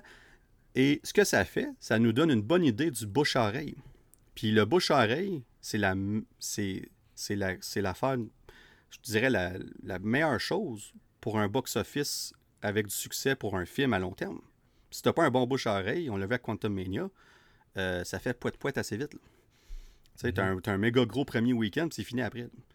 On l'a vu à Ouais. Quantum Mania. Tu sais, je pense que le Cinema Score était de B. Mais, mais B, c'est pas c'est pas tant quand tu y penses, tu sais, pour un film de Marvel. Puis on, Ouais. plus qu'on va aller en détail, vous allez voir c'est quoi les, les scores puis tout ça. Mais tout ça pour dire que le cinéma score pour Barbie, on parle de A. Puis A, ben le- dites-vous que le maximum c'est A+. Fait que t'as A+, A, A-, B+, B, etc. Fait que A, c'est excellent. Fait que ça, en partant, ça démontre que le bouche-oreille va être bon, puis le film devrait continuer à faire de l'argent pour un certain temps. Puis, euh, fait que ça, c'est les stats pour Barbie. Fait que là, toi, tu as vu Barbie, on a parlé des stats Oui. de Barbie. On a un autre film dans ce phénomène-là qui est Oppenheimer. Moi, je l'ai vu et j'ai adoré ce film-là. Euh, je vais être honnête, par exemple, c'est lourd, c'est long, c'est que, du- que du dialogue. Mais, encore une fois, ça nous montre la force de Christopher Nolan, comment il est capable de nous intriguer, de nous, comme être, je dis en anglais, edge of, your seat, là, être, être sur le bout de notre siège, en écoutant du monde parler. Puis au-delà de ça, la musique du film est incroyable. La musique du film joue un rôle primordial, non seulement la qualité du film, mais le fait pourquoi que le film est aussi bon. Comment tu peux rendre des, des- des- des dialogues aussi captivants? Ben, tu mets une musique en arrière-plan qui fonctionne à merveille. Christopher Nolan a trouvé la, la formule magique dans ce film-là pour trouver un bon balance de ces deux-là. Est-ce que Christopher Nolan a trouvé le volume de sa musique dans ce film-là? Excellent point parce que Tenet, c'était quelque chose euh, où ce que les gens se plaignaient qu'on entendait mal les paroles. Ce n'est pas le cas dans ce film ici. Ah, Euh. Plus facile parce qu'il n'y a pas de scène d'action comme dans ces autres films. Euh, mais encore là, c'est vrai que Tenet, c'est un exemple incroyable à quel point des fois la musique était juste trop forte. Je comme, God, j'entends rien, qu'est-ce qu'ils disent, tu sais. Euh, dans ce cas ici, c'est pas le cas. On- je pense qu'on s'est, assuré le fait que le film, c'est des dialogues. Tu veux pas commencer à manquer des dialogues. Ça ferait pas vraiment de sens. Euh, Puis chaque dialogue est important. C'est pas compliqué. Là. Mais tout ça pour dire que c'est un film euh, historique, évidemment, oui, pour l'histoire, mais ça va devenir un film historique pour ce qu'on a réussi à faire avec un sujet aussi délicat que ça, la bombe atomique, puis tout ça. Puis comme je disais tantôt, les gens, ils pensent qu'ils savent comment ça finit, à cause qu'on sait les résultats, ultimement, de ce qui est arrivé. C'est pas le cas. le film nous... Comme Christopher Nolan aime faire, nous sert un petit twist à un moment donné qui... Puis on change pas l'histoire. Qu'est-ce qui est arrivé arrive dans le film. Mais le twist que je pense, c'est où est-ce qu'on s'enligne après cet événement-là. c'est ça que, sans lance spoiler, qui rend les choses intéressantes euh, encore plus pour le reste du film en tant que tel. La première scène du film et la dernière scène du film se complètent à merveille. Donc, quand vous allez voir le film, j'en dis pas plus, mais soyez très attentifs à la première scène. Je vais juste dire, je vais juste dire le, un mot. La première scène du film? Ouais, la première scène du film. Le film commence. Puis, au début, début. Puis là, il y a, je vais dire un, je vais dire un mot, c'est de l'eau. Eau, c'est de l'eau. C'est juste ça que je vais dire. Ouais, water, c'est ça. water. Euh, vous allez comprendre quand vous allez voir ça. Mais quand tu n'as pas vu le film, quand, quand, tu commences le film, tu te demandes hmm, pourquoi il filme ça en ce moment? Puis quand tu arrives à la fin du film, la parallèle qu'il fait avec cette scène-là et la toute fin, la dernière scène du film, euh, moi je te dis, là, quand le film a fini, là, pendant au moins un bon, je dirais un bon 30 secondes, peut-être même une minute, là, personne n'a parlé, personne s'est levé. Personne qui Il a personne qui bougeait. Dans le fond, c'est-tu comme les débuts de l'entreprise Aquafina? C'est-tu comme surprenant à ce point-là? Ah, ça va ah, bien au-delà de ça. Tu parles, on, parle d'un message euh, euh, social, entre autres pour Barbie, mais il y a un message assez flagrant dans ce film-là aussi. Un message, je dirais peut-être plus politique si on veut, mais aussi un message. Euh, on, touche un sujet qui, qui, est dans, qui est dans les médias de jour en jour avec tout ce qui se passe dans le monde en ce moment. Puis, sans le dire, on, on regarde le film, puis je, je, veux pas le dire, je veux pas le dire parce que je veux pas aller en spoiler parce que ouais, ouais non, reste, mais il y a, flou. mais, mais c'est ça ça te fait réfléchir. Comme moi j'ai pas je pense encore à ce film là, ça fait ah ouais. Oh, ouais tu sais. Mais mais je suis vraiment curieux de je, veux pas savoir parce que je, vais, je vais aller l'écouter c'est une question de temps mais je suis vraiment curieux de l'eau. Vous direz, tu m'as, tu m'as comme fucké avec l'eau. Ben, ben, c'est parce que Christopher Nolan, c'est un, un maître à filmer des scènes vraiment de base. Là. Tu filmes une flaque d'eau, mais la flaque d'eau veut dire quelque chose. OK. Puis sur le coup, tu écoutes le film, tu comprends pas. Il y en a qui, oui, il y en a qui ont fait comme Ah oui, je peux voir le lien. Mais moi, quand j'y vais à la flaque d'eau, c'est une flaque d'eau qui filme. Je suis comme OK, c'est une flaque d'eau. Mais encore là, toutes les scènes que Christopher Nolan filme dans un film ont un but. en partant, quand tu dis ça, tu vas voir un de ses films, ça va revenir à un moment donné, mais ça va, il va pas te le donner comme. Christopher Nolan, là, ce que j'aime de lui, c'est qu'il. Puis des fois, il est un petit peu trop ambitieux pour ça, mais il prend pas son audience pour des caves. Il traite son audience comme du monde extrêmement intelligent. Fait qu'il s'attend à ce que tu fasses le 1 plus 1 toi-même. Euh, ce film-là est plus facile à faire qu'un film comme Tenet. Parce que Tenet, c'est pas du 1 plus 1, c'est de l'algèbre au carré avec euh, des formules. ça n'a pas de sens, là. Euh, mais un, film comme Oppenheimer est un de ces films les plus simples, mais en même temps complexes. Mais quand tu sors du film, tu as compris. Tu sais, on s'entend. Mais il, il, ajoute une complexité à une histoire qui semble pas dire simple, mais qu'on connaît tous. Mais quand tu vois le film, tu as beaucoup de détails que tu savais pas le, côté éthique, le côté moral de tout ce qui se passe rentre en jeu là-dedans. Écoute, euh, écoutez, euh, je, peux, je en parler longtemps, mais allez voir ce film-là. Comme je dis, par exemple, c'est un film, c'est quand même lourd, c'est trois heures, c'est long. Même moi, à un moment donné, j'étais comme. J'étais fatigué, puis j'étais comme. Euh, il fait noir dans le cinéma, je suis comme, je suis comme, je suis captivé, mais comme, faut, que je cognais quasiment des clous, mais pas parce que le film n'était pas bon, mais j'étais comme, comme c'est un film qu'il faut que tu. Ça te, demande ton focus constant. Puis trois heures dans le noir, surtout si c'est une grosse journée, euh, ça peut être exigeant si on veut. Mais c'est pas en cause que le film n'est pas bon, c'est juste. C'est le genre de film-là. Mais c'est un film à réécouter. C'est un film à réécouter puis à pogner des choses puis tout ça. Euh, fait que bref, euh, je vous suggère vraiment fortement. puis on parle de, de, de box-office pour Oppenheimer. pour un film de ce style-là, on est loin des chiffres de Barbie, mais on a fait un succès incroyable dans les circonstances. On parle de 80,5 millions domestiques le premier week-end, 93,7 millions international pour un gros total mondial de 174,2 millions pour le premier week-end. Pour un film du genre, je pense que les projections, ils donnaient comme 50 millions domestiques puis une centaine de millions mondiales. On les a, dépassés solides. Puis le box-office mondial à ce jour, en date d'hier, 419,4 millions. Donc ce film-là va certainement franchir le 550, possiblement le 600 millions. Euh, pour un film du genre de 3 heures aussi, parce qu'au début, quand un film dure 3 heures, il est dans moins de cinéma, parce que tu as, moins de représentation, parce que tu as moins de temps d'une journée. Ça, c'est un. Puis à moins que tu t'appelles Endgame, puis tu peux sécuriser 8 cinémas sur 10 dans tes, dans, tes complexes pour Endgame ou Infinity War, ben tu peux pas faire ça avec euh, Oppenheimer parce que t'as Barbie qui joue en même temps, puis t'as Mission Impossible qui joue en même temps, puis... Fait qu'avec tout ça, le fait qu'il fait cet argent-là, c'est, c'est incroyable. C'est tout simplement incroyable. On parle d'un Rotten Tomato Score de 93% sur 421 critiques, et on parle d'un score de l'audience de 91% sur plus de 5000 euh, scores d'audience vérifiés, et on parle d'un Cinema Score de A. Puis ça, ça j'ai resté bête. Parce qu'après avoir vu ce film-là, moi, je m'attendais à un B plus B. Pas parce que c'est pas bon. Parce que, comme je disais, c'est lourd, c'est pas pour tout le monde. Mais le fait que c'est un... Tu sors pas de là avec un smile, dans le fond. Non, tu sors pas là qu'un smart du tout. Comme je disais, la dernière scène, euh, euh, moi, que je suis allé avec euh, un de mes amis, Kenton, puis on on savait pas quoi dire. Tu sais, c'est- Mais, mais c'est pas mauvais. C'est une bonne chose. oh, ben oui, ben oui. Le film fait sa job. C'est tout simplement. C'est tout simple que ça. Fait que bref, euh, Oppenheimer et Barbie, deux énormes succès. Mais Joe, euh, ça part de où? Là, on parle de Barbenheimer. C'est bien beau que deux films sortent ensemble. C'est pas la première fois. En même temps, c'est pas la première fois que ça arrive. là. On remonte en 2008. Euh, The Dark Knight, un autre film de Christopher Nolan, est sorti en même temps qu'un certain Mamma Mia. Puis ouais. c'est drôle parce que dans ce temps-là, Christopher Nolan était avec Warner Brothers et Mamma Mia est un film de Universal. Fait que c'est les mêmes studios qui ont fait ça encore. Euh, puis Mamma Mia, on n'en parle pas tant que ça, mais c'est- un film qui a quand même fait. euh, on parle de 619 millions au box-office mondial, Mamma Mia, malgré qu'il était en même temps que The Dark Knight. là. Fun fact, été voir Mamma Mia, moi, trois fois au cinéma. Ben voilà, ben c'est ça que je dis. J'ai tellement trippé. puis le monde, il se rappelait pas que ça avait sorti en même temps que The Dark Knight. Fait que le- c'est pas la première fois que ça arrive. On va en reparler tantôt. si- Qu'est-ce, qu'on, qu'est-ce que ça veut dire pour l'avenir. Mais ça part de où de ça comme Comment est-ce que c'est devenu Barbenheimer?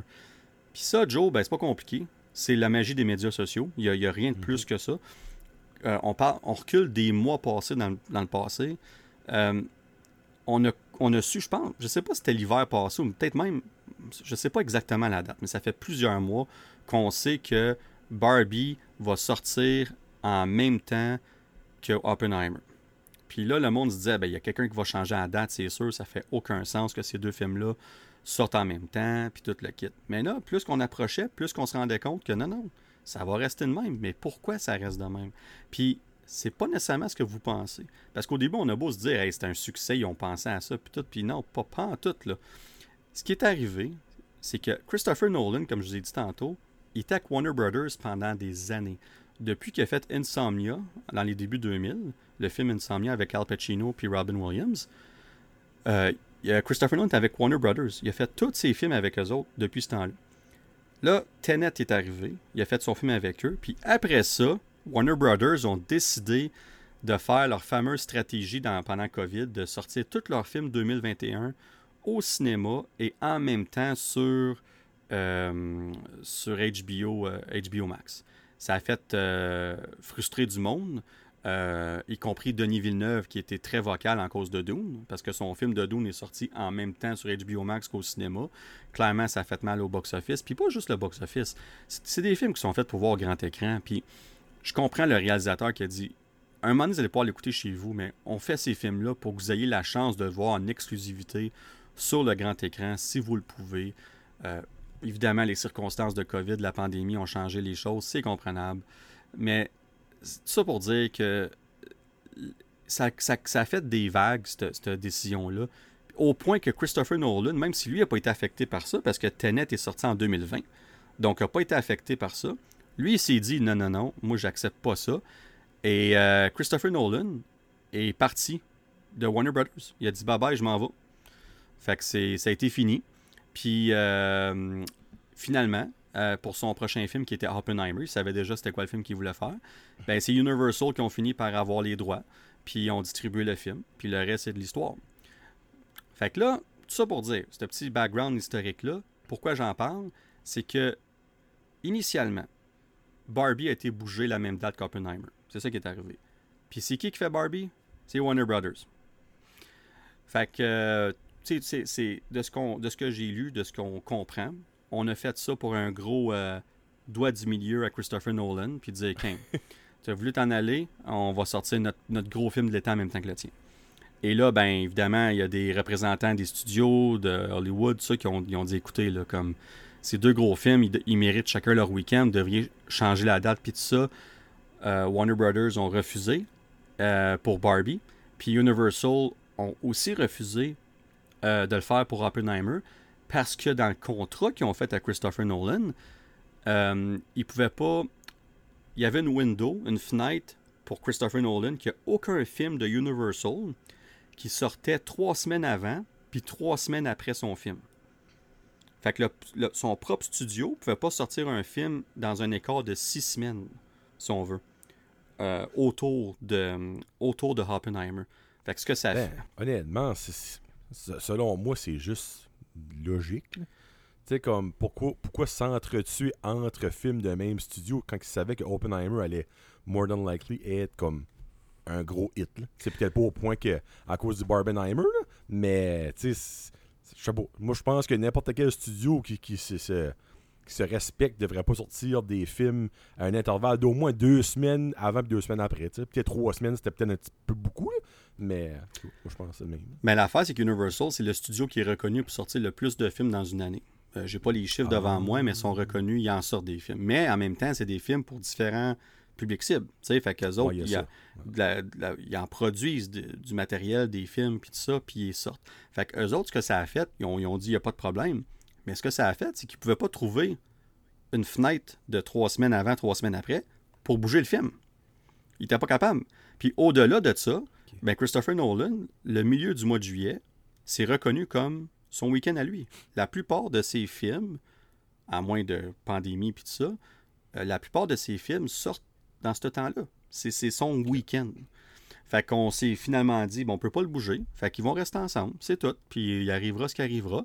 Et évidemment, c'est une décision qui a fini par non seulement bien tourner pour tout le monde, mais tout le monde en sort gagnant. là. Comme tout le monde. Comme... Puis les, les gros gagnants de ça, c'est l'industrie du cinéma. Parce qu'on parlait, tant- on parlait tantôt du box-office des deux films. là. Les deux films ensemble, OK?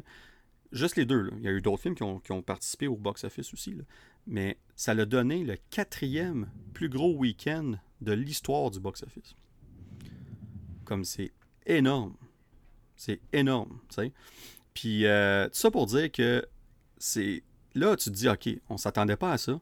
C'est un gros succès. Tant mieux. Puis là, les acteurs, ils embarquent. Tout le monde embarque. Là, là tu as Margot Robbie puis Greta Gerwig qui vont acheter un film, de, un billet pour Oppenheimer, puis qui montent leur ticket, puis qui prennent une photo avec le poster d'Oppenheimer, puis sont tous fiers. C'est comme, hey, on, on s'en vient voir ce film-là. Puis là, tu as du monde qui, ont été qui joue dans Oppenheimer, qui ont été voir Barbie, puis qui ont été fiers de montrer leur ticket, puis qui étaient habillés en rose pour Barbie, tu sais.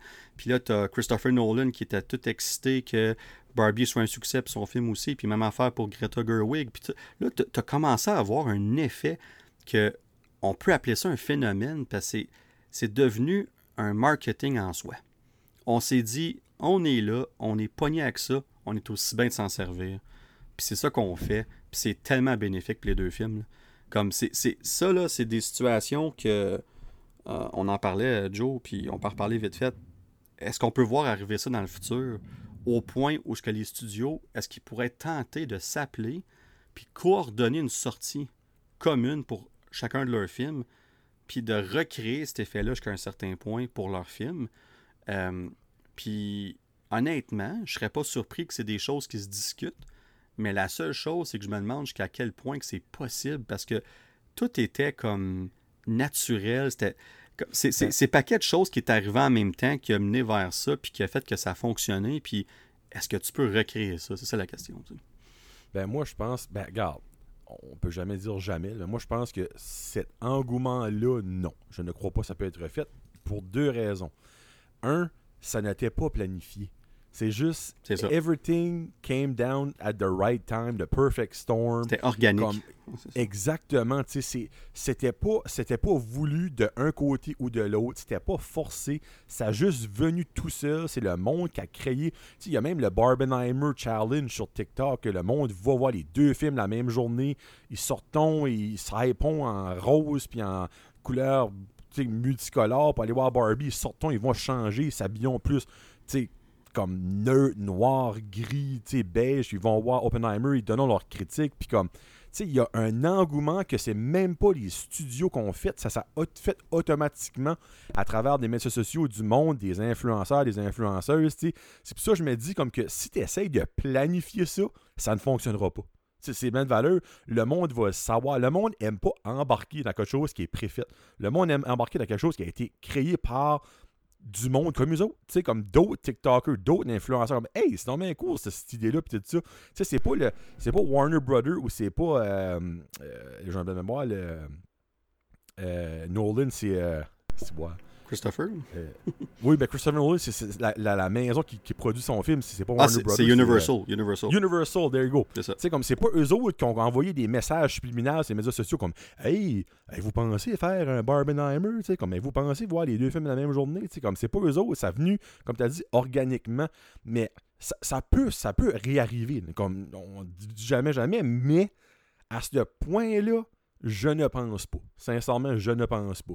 Mais je dis pas qu'il peut pas avoir deux autres films dans 10 ans qui sortent, euh, Frozen 4 puis euh, je sais pas, moi, le, le Dune, Part 4, pis ça, ils appellent ça euh, Frozen Dune, tu sais, comme, comme ça, ça se peut, là, tu sais, mais à une échelle planétaire comme ça, puis comme un buzz partout, c'est comme tu dis, il en parle à la télévision, il en parle à la radio, dans les, dans les journaux, partout, il en parle partout de ça. À ce point-là, je ne crois pas. Puis sincèrement, je crois que ce serait une erreur des studios de forcer ça. Je pense que ce serait plus négatif que positif de faire ça. Mais sais, évidemment, les autres, voyons l'argent au bout de la ligne, ils sont Colin. C'est en deux ans, on peut récréer ça, nous autres, avoir. Tu sais, les deux films en- en- ensemble, right now, ils, qui se met à passer euh, 1,3 milliard en- ensemble, tu sais.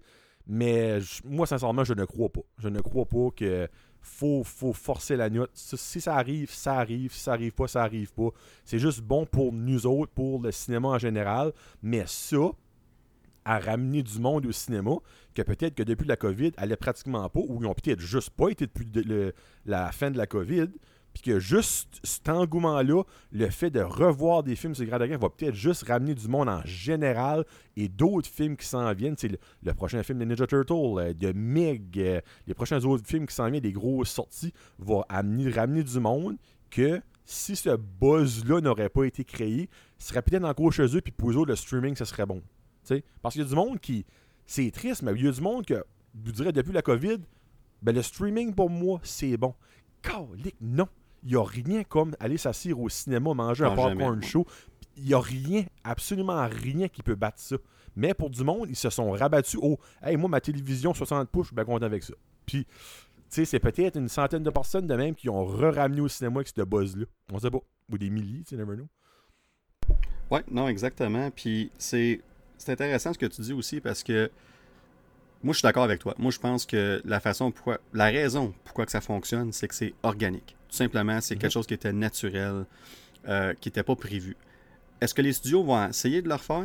Je vais être très honnête, ils seraient stupides de ne pas essayer. Parce que les studios veulent faire de l'argent. Donc, Ah oui, c'est sûr. si on regarde ça, c'est une mine d'or, qu'est-ce qui est arrivé? Of course que dans les, les, les, les, les meetings de ces studios-là, puis tout ça, on va faire des pitchs, puis on va essayer de lancer des idées pour des... On va dire, bon, dans le prochain deux ans, trois ans, qu'est-ce qui va sortir, puis qu'est-ce qu'on peut faire, puis quelle entente sous la table qu'on pourrait faire qu'un autre studio, juste pour dire, sortez votre film en même temps, c'est tout. rien, de, rien de plus, là, puis on va faire le reste. Euh, c'est sûr et certain que les studios, ça serait, ça serait stupide qu'ils n'essayent pas.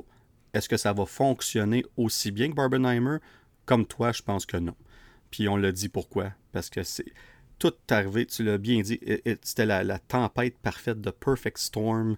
Euh, c'était pas prévu d'être comme ça. On voulait pas faire ça. Puis on a Non, fini par profiter d'une situation qui a été bénéfique pour tout le monde. Puis aujourd'hui, tout le monde est content, tout le monde a l'air bien smart. Mais en arrière de ça, qu'est-ce qui est arrivé, puis pourquoi c'est arrivé? Ben, c'est pas la, la belle petite histoire que tout le monde pense. Sont comme, ah, ben, tu sais, euh, c'était c'était prévu, puis tout est beau, puis ça. Non, non, c'était vraiment pas ça. Fait que c'est pour ça que je me dis, si on réessaye de faire ça, ce que tant qu'à moi va certainement arriver. Mais est-ce que ça va avoir le même succès? Je pense pas. Parce que nous, on va. C'est- Puis il y a un autre, puis là, c'est peut-être moi qui me mets des idées en tête, ben, il y a une autre chose que je trouve que, qui a peut-être beaucoup aidé, c'est que c'est deux stand-alone movies. C'est pas un part 2 ou un part 3 ou un, ou un film de Marvel. Bon c'est deux films qu'il y a personne qui avait jamais vu avant, jamais entendu parler avant. Il n'y a pas de, de précédent à ces deux films-là. Autre que comme il y a Christopher Nolan, que le monde sait déjà quel genre de film qui fait. Ben, c'est- sais, Oppenheimer, c'est c'est pas The Dark Knight. sais, comme c'est pas tout le même style, le même réalisateur. mais je pense que ça aussi a aidé. Sais, exemple, qu'il y a du monde qui pourrait dire, eh ben, crime, c'est une maudite belle affaire. On pourrait faire ça avec euh, le- The King Dynasty. Ben, tu vas, tu vas tirer dans le pied sur un goddamn de temps, Ouais. je suis en papier de suite. Ouais. So, ouais, moi, je pense que le fait que c'était deux stand-alone movies, ça, ça aussi, ça a beaucoup aidé. Puis deux styles complètement opposés aussi, tu l'as dit. 100%. Euh, puis encore là, bonne chance d'essayer de, de- de choisir quel film qui irait contre quel film, mais que ça ça. serait un bon mix parce que, encore là, faut que tu aies la bonne formule. Fait que de- d'essayer de, recréer ça, il y a beaucoup en jeu, il y a beaucoup d'impondérables, puis ça va être très difficile. Fait que moi, je pense que dans 20, 25, 30 ans, on va parler à nos enfants qu'eux autres vont être adultes, qu'on va peut-être avoir des petits-enfants bébés par ce temps-là. Puis on va parler de ce phénomène-là. Puis on va pouvoir dire qu'on était là, qu'on a vu ces films-là. Tu sais, même si j'ai pas vu Barbie, c'est sûr que je m'en vais le voir au cinéma. Puis toi, tu vas faire la même chose pour Oppenheimer, très certainement. Mais au-delà de ça, les gens, c'est un défi pour eux d'aller voir le film le même week-end ou même un après l'autre. C'était rendu comme, hey, euh, moi je m'habille en telle façon pour aller voir Oppenheimer, puis là je sors de là, j'enlève ma veste, j'ai un gilet rose, puis on va voir Barbie tout de suite après, le, le soir même. C'était rendu un. C'était quasiment le challenge Barbenheimer jusqu'à un certain point, puis les gens ils étaient fiers de mettre ça sur les médias sociaux, puis de dire je l'ai fait, j'ai vu les deux. Comme... Puis dans ce monde-là, il y en a qui étaient certainement pas intéressés par ou Barbie ou Oppenheimer. Ben là. oui, c'est sûr. Ils ont juste été parce que le monde en parlait, puis ils voulaient faire partie de l'histoire, faire partie de, de, de- de tout ce qui se passait. Fait que quand tu prends ça en considération, il y a juste trop d'affaires qui étaient arrivées en même temps qui fonctionnaient. Fait que oui, ils vont y penser, mais bonne chance à recréer ça Mhm. parce que euh, dans, je serais pas surpris qu'on en reparle dans 30 ans puis qu'il n'y a rien comme ça qui est arrivé depuis ce temps-là. Euh, Puis tu sais, tu parlais du marketing, la promotion pour le film, les memes, c'est complètement débile, tous les memes qu'on a eu en ligne, puis tout ça. Mais le marketing aussi, euh, pour Barbie, entre autres, à quel point ils ont été all out. Tu parlais des, de Mhm. TikTok puis des influenceurs, influenceuses. On s'est servi carrément, pas servi comme. On, on en a engagé pour faire le marketing sur TikTok de Barbie puis tout ça. C'est quelque chose qu'on qu'on voit pas nécessairement, euh, ben, qu'on pouvait pas voir dans le passé parce que ça n'existait pas. Mais on commence à se servir de cette plateforme-là à notre avantage. Puis un film comme Barbie, c'était l'un des meilleurs films pour ça. Puis ça l'a tellement payé, là, comme ça, a tellement rapporté au studio, à Warner Brothers. Fait que je leur lève mon chapeau parce que euh, ils ont de la misère avec DC dernièrement. Puis notre but, c'est pas de piler sur DC puis de les kicker pendant qu'ils sont à terre. Mais ça reste que Warner Brothers ont de la difficulté à faire de l'argent avec leurs films de DC qui leur coûtent beaucoup d'argent. Fait qu'ils sont dans le trou. Fait que de voir un film comme Barbie qui leur a coûté une centaine de millions de dollars puis qui va leur apporter. Mon Dieu, écoute, euh, une fois que ça va être fini, hein, ouais, c'est ça. Là. Fait que les autres, quelque part, en tant que studio, ça les aide à, à, à- à even out, là, à balancer tout leur, leur cahier à la fin, puis tout ça, leur cahier d'argent, puis tout ça. Fait que je suis content. Ben, je suis content pour eux. Je m'en sac parce que c'est des multimilliardaires, puis tout ça. Mais un studio a besoin de l'argent pour nous donner des produits de qualité. Puis nous, ce qu'on veut au bout de la ligne, c'est des produits de qualité. Fait que je suis content de voir des films comme ça réussir, parce que ça veut dire qu'on va en avoir d'autres films comme ça. Tout simplement. ça. Puis c'est c'est ça le, le plus important là-dedans. Mais écoute, euh, c'est ce qui complète, je pense, notre, euh, notre, euh, notre sujet là-dessus. On va en reparler, c'est sûr, plus tard dans d'autres épisodes pour différentes raisons. J'en ai aucun doute là-dessus. Euh, Allez voir les films, allez les voir. ben, tu l'as dit, Joe. Tu l'as dit. Comme, c'est bien beau le streaming. Même moi, je suis un gars qui aime mon streaming puis tout ça.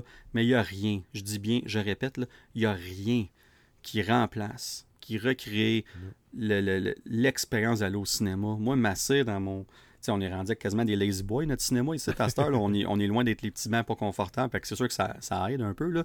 mais d'avoir l'image, le son, puis d'embarquer dans l'histoire, puis une autre affaire, ton, excuse, mais ton crise de téléphone. Tu sais, comme, oh. quand tu es chez vous, il faut, faut, que tu te disciplines pour le laisser sur le comptoir ou pas le checker pendant ton film. Au cinéma, là, si tu as un moyen de semblant de bon sens dans ta tête, là, tu vas pas le checker ton téléphone pendant ton film. C'est aussi simple que ça. Non seulement pour toi, mais par respect pour l'autre en arrière puis les autres à côté, puis en avant, tu sais. Non, mais c'est ça que c'est, tu sais. Regarde, on sait très bien, on était au cinéma souvent, moi puis toi, Joe, puis il y en a tout le temps des... Il y en a tout le temps là, qui, vont faire ça, puis uh-huh. regarde, it is what it is. Là. Mais euh, ça pour dire qu'il n'y a rien qui remplace ça, puis il n'y a rien qui va jamais remplacer ça. Puis je suis content de voir non seulement des studios, mais des réalisateurs, des acteurs du monde au place Hollywood qui se battent pour maintenir ça. On n'est plus dans une pandémie. Oui, ça coûte cher, je suis d'accord. Oui, les gens doivent choisir leur film qu'ils vont voir, je comprends ça.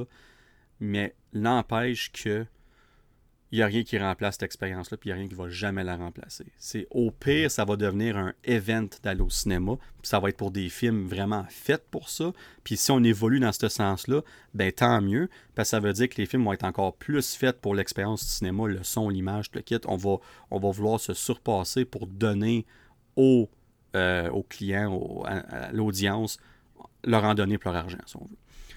Amen to that. Bon, ben écoute, on finit ça là-dessus. on pourrait aller longtemps, mais là, euh, Joe, on a eu plusieurs bandes annonces, ça qu'on va pas. Euh, dans les dernières semaines, évidemment, depuis la dernière fois qu'on a eu le podcast, on a eu euh, quatre bandes annonces en particulier.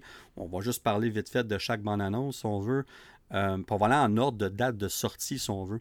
on va parler un peu de DC, hein, parce que, veut, veut pas, il y a encore deux films de DC qui s'en viennent cette année, c'est-à-dire Blue Beetle et Aquaman, The Lost Kingdom. Mais là, on a eu le dernier trailer pour Blue Beetle qui va sortir le 18 août, dans, deux semaines. Euh, ben, dans 15 jours, putain. Ouais, exactement. Euh, puis euh, le dernier trailer, je sais pas pour toi, moi je l'ai vraiment aimé. La seule chose, tu peux voir un peu de. de, de je veux pas dire de, qui sont désespérés, là, mais ils en ont mis en tabarouette dans le trailer. Puis comme. C'est pas le genre de film que je commence. Ah, j'ai trop de spoilers, ça m'intéresse plus. Non, tu sais, c'est pas. C'est correct mais on s'est pas gêné d'en mettre dans le trailer. Puis je me demande jusqu'à un certain point, quand on va aller voir le film, ça va avoir un impact sur notre, euh, euh, notre expérience, si on veut. Comme, parce que il y a d'autres films qui font ça. J'en ai déjà parlé dans, le podcast dans le passé, les différentes façons de faire des trailers puis tout ça. On sait que Fast and Furious, c'est une franchise qui aime en mettre beaucoup dans leurs trailers. C'est même qui vendent leurs films, puis le monde y a le pareil. même le dernier, le Fast X, on a franchi 700 millions international. Tu sais, comme c'est.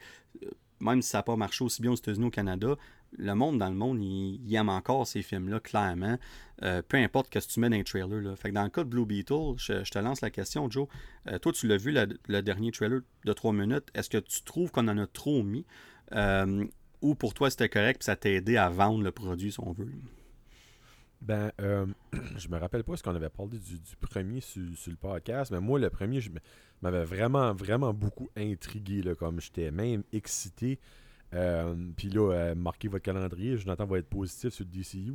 Euh, ça, je suis très excité de voir Blue Beatles. Comme, sincèrement, je me rappelle pas du dernier projet de, du DC, on va dire DC EU, DCU, whatever, où ce qui est rendu. C'est rendu, Chris, qu'il va même avoir possiblement un Wonder, Wonder, Woman 3. Je, sais plus quoi ce qui est quoi. Mais ça, je suis très excité. Quand j'ai écouté le deuxième trailer, je suis comme tabarouette on en voit pas mal. Mais après ça, j'ai réalisé que le film est 2h07. Fait je me dis. Quand même. Hein?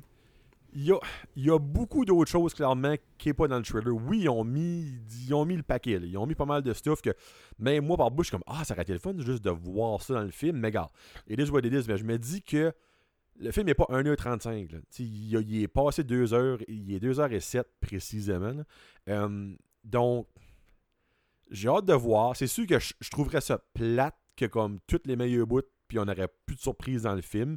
Mais en même temps, je me dis, sacrifice, qu'est-ce qu'ils vont mettre pendant 2h07 si que ça qu'on a vu là, c'est ça qu'est le film. Donc, euh, je me laisse pas décourager par ça. C'est sûr que je, m'apprête à être déçu parce que le DCU me semble c'est le succès dernièrement. Mais j'ai espoir avec. Moi, j'aime l'acteur Solo. je, ne sais pas comment on dit son nom de famille, mais Cobra Kai, comme je vais l'appeler. J'aime vraiment cet acteur-là. Je trouve que l'aspect familial là-dedans est boisant. Euh, j'aime le, le, méchant. Il a l'air d'être comme assez badass. Euh, j'aime les pouvoirs, en guillemets, là, que Blue Beetle a. Puis c'est drôle parce que ça me donne vraiment des vibes. Là, vous avez dit, bah oui, c'est évidemment, il compare euh, des insectes à des insectes. Ça me donne des vibes de Ant-Man, mais à la version DC. Comme, tu sais, un, super-héros du côté plus comique qui connaît pas ses pouvoirs, comme qui apprend à mesure sur le tas, comme que Ant-Man, dans le fond, dans le premier était. Donc, euh, puis moi, j'ai adoré Ant-Man. So, ouais, moi, j'ai, vraiment, vraiment hâte de le voir. Sincèrement, là, comme j'ai très, très hâte, mais je suis conscient que je risque d'être déçu. Mais bon, tu sais, comme Shazam, j'avais pas hâte de le voir. Puis j'ai été le voir, puis ben, ça c'était vraiment pas bon. Euh, de Flash, je ne l'ai pas encore vu, je ne l'écouterai pas. Ça, vous savez déjà mon point de vue là-dessus. Et euh, Aquaman, mais je n'ai pas hâte de le voir non plus. Puis je sais, je vais quand même l'écouter, puis je vais être déçu. Mais ça, j'ai vraiment hâte de le voir. On dirait j'ai une micro-espoir. je vais peut-être ravaler mes mots dans deux semaines, mais j'ai une micro-espoir que ça soit bon. Mais je sais que ça va flopper. Je le sais, là. les prévisions sont affreuses. Ah mais je trouve ça triste parce qu'un film comme Shazam puis The Flash ont floppé avec beaucoup, beaucoup plus d'argent. Mais comme lui dirait, il va flopper à cause de ça. Mais il mérite-tu vraiment de flopper? C'est ça, je me demande. En tout cas, peut-être que oui, peut-être que le film est, de la merde, mais on va voir. Ben, je pense pas comme. Ben, un, un, je pense pas que le film est de la merde. Ça, c'est. On verra quand le film va sortir. Mais au-delà de ça, euh, le film va flopper mais c'est pas en cause du film. C'est en cause de tout ce qui traîne avec DC en ce moment. Ben, c'est vraiment malheureux, mais le film va payer pour ce qui est arrivé dans les derniers deux ans, si on veut. Euh, le film mérite. Je suis certain que le film ne méritera pas ça au bout de la ligne. Quand on va voir le film, moi je m'attends à un bon succès, un bon film, comme un bon divertissement. Puis est-ce que ça va être ça va être la meilleure film ever? Évidemment pas. Là. On cherche pas ça ici. Là. On cherche juste à être content du film qu'on va voir. Puis je pense qu'on a un très bon potentiel ici. Puis, comme tu as dit tantôt, pourquoi qu'on est aussi optimiste avec ce film-là? Il y a deux raisons. Un, euh, les acteurs qui ont été choisis pour faire le film, le visuel, tout le kit, tout ce qu'on nous montre a l'air bon. Mais au-delà de ça, on sait que ce personnage-là a un avenir dans le DCU de James Gunn et de Peter Safran. Non seulement ça, mais moi aussi, malheureusement, son nom, je, m'échappe, je ne le prononcerai pas, mais l'acteur qui joue euh, Blue Beetle euh, l'a dit lui-même, il a déjà eu des conversations avec James Gunn, avec Peter Safran pour parler de son avenir dans le DCU. Et lui a, dit en entrevue qu'il adore les plans qu'on a pour lui. Donc c'est clair que Blue Beetle va être un personnage qu'on va revoir dans le DCU. Euh, moi, je suis content de ça. Ça revient encore à ce fameux euh, débat-là de est-ce qu'on a bien fait d'annoncer le DCU à ce moment-là, puis de cette façon-là. Puis tu parlais de Wonder Woman 3 tantôt. Là, là, ça a sorti hier, que là, soudainement, Gal Gadot a dit qu'elle a parlé avec James Gunn, puis ils ont des plans pour, euh, pour un Wonder Woman 3. Là, moi, j'ai lu hier que ça a l'air que l'entrevue date de plusieurs mois passés, donc on ne sait pas si c'est vrai. Là, il y a quelqu'un qui a dit non, non, c'est une entrevue récente, une nouvelle entrevue, puis c'est vrai. Là, un, j'ai aucune idée qu'est-ce qui se passe avec ça. Puis l'autre affaire, c'est que des choses de même ajoutent à la confusion. C'est comme. comme c'est une chose de prendre un nouveau personnage puis de dire qu'il va être dans le DCU. Ça, c'est une c'est bien correct, ça. Je suis content de ça. Mais là, de commencer à choisir tes personnages de gauche par à droite, qui tu vas avoir dans ton DCU, parce que tu l'aimais, tu flushes ceux que tu n'aimais pas, puis tout le kit, puis comme. Tu sais, si, mettons, tu ramènes Amanda Waller, qui est euh, Viola Davis, tu ramènes Peacemaker, John Cena, mais que c'est un genre de soft reboot. C'est les mêmes acteurs, mais on, ne mentionne pas ce qui est arrivé dans le passé. c'est les mêmes gars, c'est les mêmes choses, puis tout. Un peu comme qu'on va faire avec Daredevil dans le MCU. Même principe un peu. Ça pourrait marcher, mais encore là, si tu ajoutes Wonder Woman, puis tu ajoutes peut-être d'autres acteurs là-dedans, d'autres personnages, ça va venir ça va venir mélanger. Puis c'est ça qui fait en sorte qu'on n'est pas capable d'être excité pour le DC. En tout cas, il y en a qui le sont, c'est bien correct. Même moi, je, suis plus optimiste que toi, Joe, euh, envers le, le, DCU, mais je suis très prudent. J'ai pas le choix d'être prudent. Je serais naïf de ne pas être prudent. Puis de voir des choses comme ça, c'est, c'est, pas évident. c'est pas facile parce que j'adore ces personnages-là. Mais en même temps, j'ai confiance en James Gunn. J'espère qu'on va nous faire de quoi de spécial avec la DCU. On n'ira pas dans ce débat-là encore. Mais Blue Beetle sort le 18 août et je vois une lueur d'espoir, au moins pour ce personnage-là, cet univers-là qu'on va nous créer, si on veut, avec le DCU, puis comment on va l'insérer là-dedans. C'est assez pour moi pour me dire euh, j'ai quelque chose à regarder vers l'avenir avec ce personnage-là. Et le film a l'air bon. Fait que pour moi, c'est un bon win-win. C'est un win-win pour moi dans ce cas-là. Fait que j'ai hâte de voir Blue Beetle le 18 août. Je suis d'accord avec toi, le trailer, il est, très bon. Est-ce qu'il en montre trop? Peut-être, mais en même temps, comme je disais tantôt, pour moi, c'est pas un problème dans ce cas ici. Euh, on voulait vraiment nous vendre que le film était pour être spectaculaire, puis en action, haut en action, puis en émotion, puis tout. je pense que le, le, trailer fait une bonne job avec ça. Et pour finir, ben, euh, tu parlais tantôt de Ant-Man puis tout ça. Moi, j'aime le fait que. c'est un Moi, je trouve que Blue Beetle, c'est comme un mélange de Iron Man puis Venom. Si on, si on Ah oui, veut.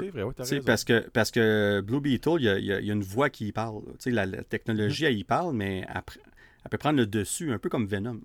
Ouais, Puis, la technologie, mais t'as l'aspect Iron Man aussi, puis tout ça. Puis t'as un mélange aussi un peu de Green Lantern, la façon qu'il crée ses armes, puis tout. Fait que t'as un mélange d'une coupe d'affaires ensemble qui crée un héros vraiment euh, que les gens ne connaissent pas vraiment, le, le public général ne connaissent pas vraiment. Mais je pense que beaucoup de gens vont tomber en amour avec ce personnage-là, puis que ça va devenir euh, un de leurs héros préférés qu'ils ne connaissaient pas. Il y, a, il y a beaucoup de potentiel avec Blue Beetle, puis au-delà de l'argent, parce qu'on sait que ça n'en fera pas beaucoup, les projections, tu l'as dit, sont affreuses. J'ai pas les chiffres devant moi, mais on n'est même pas sûr qu'on va faire plus que Shazam, Fury of the Gods. Puis si c'est le cas, ben, ça ne regarde pas bien du tout. Mais au-delà de ça, chez Warner Brothers, on, je pense qu'on on, on sait qu'on fera pas d'argent, puis on sait que c'est pas en cause du film. Je pense qu'on veut, c'est qu'on veut que les gens aiment le film, qu'il y ait des bonnes critiques, que les gens ça, qu'il y ait un bon score de l'audience, puis que les gens y en parlent. Comme ça, quand le personnage va apparaître dans le DCU plus tard, ça va être un succès. On, regarde le long game ici. Puis je pense que c'est le même qu'il faut le voir. On n'a pas le choix parce que tu peux pas regarder ce film-là qui a fait, mettons qu'il va finir par faire, je sais pas moi, 150 millions au total, 200 millions. C'est pas assez, là. C'est un flop. Mais si le film il est bon, faut que tu focuses sur le fait que le film il est bon. On en parlait quand James Gunn va faire son film de Superman. Là. Ben, attendez-vous pas à ce que le film fasse un milliard. là. Parce que c'est- le film il est pas dans 5 ans, là. il est dans un an et demi. Euh, Dans, dans deux ans, excuse, en 2020. Ouais, dans deux ans. Le film est dans deux ans.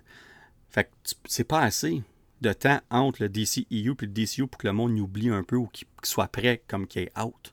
Fait que, euh, bon, euh, Superman, on s'attend pas à faire des milliards, des- des- un gros montant, mais si le film il est bon, si le film est de haute qualité, puis si les gens s'attachent au personnage puis aiment ça, ça va être gagnant parce que c'est en faisant des films comme ça qu'à un moment donné, les gens vont gagner confiance, vont recommencer à y aller pour ces films-là, qui vont faire de plus en plus d'argent. Il faut que tu recommences au bas de l'échelle pour DC. Puis pour ça, c'est qualité, qualité, puis guess what? Qualité. Exactement. Puis never know. Peut-être que si le monde aime Blue Beatles, il va apparaître un jour dans, les Just- dans la Justice League. Ah, ben, ça, c'est clair. Ça, c'est clair. Il y a- Ouais. tu, tu peux. Oui, dans les comics, la Justice League est très comme spécifique quels personnages qui sont dedans. Mhm. Les Avengers, c'est un peu plus. euh, a- tout le monde était dans Avengers à un moment donné dans Marvel quasiment. là. Dans le cas de Justice League, il y a, oui, oui, il y a eu d'autres membres, mais le, le- le corps principal a toujours resté le même. Mais oui, tu as 100% raison. Mais moi, moi je pense que James Gunn, ce qu'il veut que son nouveau DCU soit, euh, comment je peux dire, euh, euh, réussi, va falloir qu'il soit outside the box à un moment donné. Puis, ben, ça, c'est peut-être un des premiers pas à sortir outside the box. Puis s'il y en a un qui est bon à être outside the box, c'est bien James Gunn. Et mais, hein. Puis non seulement il est capable de l'être, mais les gens ont confiance en lui. Mhm. En tout cas, la majorité. Fait que là, ça c'est bon pour Blue Beetle. Un autre trailer qui est sorti, puis que là, le show commence le 23 août, avec une première de deux épisodes. On parle ici de Ahsoka, deuxième trailer qu'on a eu. Euh, encore là, je suis surpris à quel point que, on, à part les grands fans, on n'entend pas beaucoup les gens parler de ça. Euh, c'est sûr que c'est l'été, le, mo- le monde sont en, vac- en vacances, c'est correct. Moi, pourtant, j'ai adoré ce que j'ai vu de la bande-annonce. J'adore. Moi, ça vient, chercher ce que j'aime chez Star Wars. On- les combats de sable laser, puis toute la kit. Puis autant que j'ai adoré Andor, qui était plus politique, puis tout ça, j'ai trippé tête. Mais moi, ultimement, Star Wars, comment quand j'ai grandi avec ça, moi, c'était mes combats de sable laser, les, les, les, les, combats entre vaisseaux, puis tout ça dans l'espace, tout le kit, entre autres, puis de découvrir des, nouveaux personnages, des, aliens, des extraterrestres, puis tout le kit. Puis Puis je trouve qu'Asoka va chercher tous ces, ces items-là et de loin. Moi, la seule chose qui me fait peur, Joe, de ça, puis on en a parlé, moi et toi, c'est que on, on s'attend à ce que les gens qui écoutent Ahsoka aient vu et Clone Wars et Rebels. Yep. Puis oui, encore là, c'est des shows qui sont canon en animation, mais moi je connais beaucoup de fans de Star Wars qui écoutent juste le live action. Puis j'ai Euh, moi, Ouais, puis, puis même moi, j'ai j'ai écouté Clone Wars un peu, j'ai écouté un peu Rebels, mais j'ai pas tout écouté. là. Comme avant Ahsoka, je vais devoir me. J'ai pas le temps de me mettre à jour puis tout écouter. là. Fait que je vais devoir euh, écouter des, des vidéos YouTube qui fait des recaps puis tout ça pour au moins pas trop être perdu avec certains items. Parce que de ce que je comprends, même les acteurs en parlent. euh, quand ils ont demandé est-ce qu'il faut, faut qu'on ait vu des projets pour écouter Ahsoka, puis tout le monde c'est comme Ah oui, il faut que tu vu euh, euh, Clone Wars, mais surtout Rebels. Surtout Rebels. Puis comme, ah, tu vois, c'est celui que j'ai le moins écouté entre les deux. tu sais. Alors, j'entends dire que c'est bon, puis tout ça, mais j'ai- écoute, à un moment donné, de- on, a, on a juste un certain nombre de temps d'une journée. Puis, euh, puis j'aurai pas le temps de catcher up avant ce temps-là. Puis j'ai pas le goût d'attendre non plus d'écouter Ahsoka. Fait que j'espère que le show va faire une bonne job à comme pas tout nous réexpliquer parce que ça serait une perte de temps, mais de quand même nous nous montrer dans le show comme quelqu'un qui n'a pas vu le les autres shows peut écouter ça puis pas être perdu. De trouver une façon de qu'on se retrouve à travers tout ça. Puis Ahsoka va être un excellent test pour ça. Parce que je te le dis, si on écoute la série, puis toi, Joe, tu vas être, tu vas être mon. euh, pas guinea pig, là, mais, mais la- ouais, c'est ça exactement. Tu comme toi, là, tu, tu mec, t'écoutes Ahsoka, si tu m'écris, un- tu m'envoies un message, après, tu me dis, Hey, Dan, euh, moi, là, je suis. C'est bien beau, visuellement, c'est le fun, l'action est sharp, mais je suis perdu bien raide. Ben, moi, je trouve que quelque part, ils ont, ils ont manqué parce que euh, même Marvel, tu sais, comme euh, Yannick sur le Discord, on te salue, Yannick a posé la question, tu sais, euh, pour dans le cas de Marvels, est-ce qu'on va s'attendre à ce que les gens aient vu la série de Miss Marvel pour nous expliquer c'est qui Kamala Khan dans le film? Mhm. ça, ça va être intéressant aussi, là, parce que c'est le même principe. là. Tu sais, fait que j'ai hâte de voir comment est-ce qu'on va faire ça.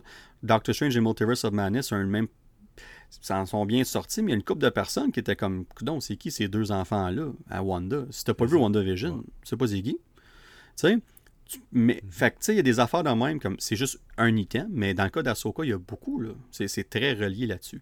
Fait que bref, ça pour dire, j'ai hâte de voir la série, le, le look est super. J'adore euh, Rosario Dawson qui joue euh, Ahsoka. Euh, je, je- pour vrai, comme tout a l'air vraiment bon, là, comme euh, je suis- je suis impressionné par ce qu'on a vu dans les images. Euh, j'ai hâte de voir ça le 23 août, mais comme je dis, ma seule crainte, c'est j'espère qu'on qu'on sera pas trop perdu pour ceux qui n'ont pas tout vu Rebel. Ceux qui l'ont vu, tant mieux pour vous autres, ça va être un... Dans le fond, là, ce que j'essaie de dire, c'est que si tu as vu ça, puis qu'on te récompense, tu ceux qui l'ont vu sont récompensés en reconnaissant certains easter eggs, puis tout, ça, j'ai aucun problème avec ça, c'est parfait, ça. Mais si ça nous empêche de comprendre l'histoire, puis le passé de certains personnages, puis la connexion entre deux personnages, si ça vient à être un problème dans l'intrigue générale, c'est là que pour moi ça cause problème. Parce que Marvel, les shows de Marvel, ils disent, là, tu peux aller voir les films, puis pas voir les shows, puis tu, tu devrais pouvoir suivre les films. Mais si tu as vu les séries, le but c'est d'être récompensé en disant, t'en connais plus le personnage. Il y a certains easter eggs Ouais. que tu vas comprendre. Mais quand tu vas écouter le film, tu vas pas être perdu si tu n'as pas vu les shows. Tu es juste récompensé si tu l'as vu en, catchant certains easter eggs, si on veut, en, catchant certains liens. Puis j'espère que c'est la même chose pour Ahsoka. Fait que je sais pas comment toi tu te sens là-dessus, là, parce que clairement, toi, tu es un de ceux qui n'a pas vu euh, Rebels du tout. Ben, dans le fond, ouais, c'est- je dirais à chaque fois qu'on parle de Star Wars, je veux je veux toujours mentionner ce fait-là, c'est que moi, je suis un casual Star Wars fan. là. Tout le lore, là, puis je, je suis pas deep là-dedans comme, comme Dan, ben, même Dan qui est pas si deep que ça parce qu'il a pas écouté les, les, les cartoons, on ça. Ouais, moi, je, je, je suis Euh, un fan des films et tout ça, mais ça. les cartoons, j'ai pas eu le temps de suivre au complet, puis je j'aurai jamais le temps. Tu sais, comme. Moi, puis on se l'a dit en privé, je pense pas que je l'ai je l'ai dit, c'est un des épisodes. C'est Moi, j'ai une, une grosse misère à me hyper sur une émission de Star Wars avec un trailer parce que je trouve que tout se ressemble. On dirait tout est pareil, c'est autre que les personnages. Ben, on dirait tout est pareil. Oh, il y a un lightsaber, oh, il y a le using the force pour choquer quelqu'un. Euh, on dirait c'est tout du pareil au même. C'est comme. C'est tout des pizzas, c'est rien que t'as quelques ingrédients différents dessus. Mais j'adore les choses. J'ai adoré Mandalorian, j'ai vraiment beaucoup aimé Andor. Euh, Boba Fett, j'ai aimé ça, euh, la saison 2.5 de Mandalorian, c'était vraiment sharp. Mais, euh, tu sais, c'est. C'est, j'écoute ça, je suis comme, oh, c'est beau, c'est cool, c'est Star Wars. Il n'y aurait jamais rien qui sort de l'ordinaire. Puis, ben, je peux me considérer en gros guillemets chanceux de un peu connaître le lore de ça parce que je collectionnais les Funko Pop avant comme moi. Grand Admiral Tron, j'ai son Funko Pop. Ben, si que j'aurais pas collectionné les Funko Pop, j'ai aucune goddamn idée qui c'est que ce gars-là. Je vous dirais c'est un gros comme moment comme dans le trailer qu'on le voit avec sa face bleue et ses yeux rouges. Même chose pour Sabine, j'ai son Funko Pop, ben elle, elle a jamais été dans rien d'autre de live action, elle était dans Rebels, ben ces deux personnages-là, moi je les connaissais à cause des Funko puis je suis comme, ah ben c'est cool, on va les voir en vrai. Mais comme autre que ça, j'espère vraiment qu'ils vont peut-être pas nous prendre par la main, sais, comme je prends même pas un enfant, je peux comprendre so much, mais au moins nous essayer de bien nous immerser dans ce monde-là, puis dans quel, dans air qu'on est, parce que moi, je le call tout de suite, Aiden Christensen va être dans cette émission-là, c'est garanti. Il y a trop de, men- de mentions de Anakin dans le trailer, juste for the fun of it. Là.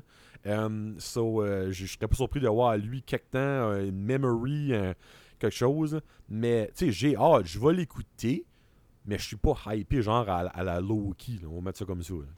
Ouais, non, c'est puis c'est c'est intéressant parce que là, on a vraiment ton opinion basée sur un casual fan, puis c'est plein comme ça. C'est ça. Puis il y en a plein de casual fans de Marvel, puis j'en connais plein, puis tout ça. Comme, quand même, moi, comme je- moi, c'est Marvel plus que Star Wars. Euh, mais mais j'aime pas ça dire ça, parce que j'aime autant Star Wars, mais mon point, c'est que le- le- notre temps limité, mais je le mets plus dans me renseigner sur Marvel, si on veut, tu sais.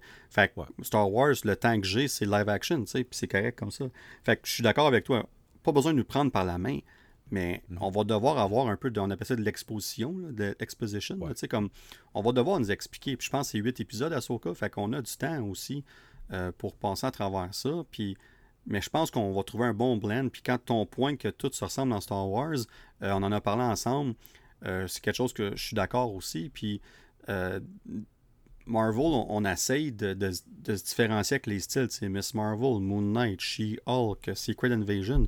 C'est tous des styles très différents, tu sais, dans le même univers. Puis pour certains, c'est un problème.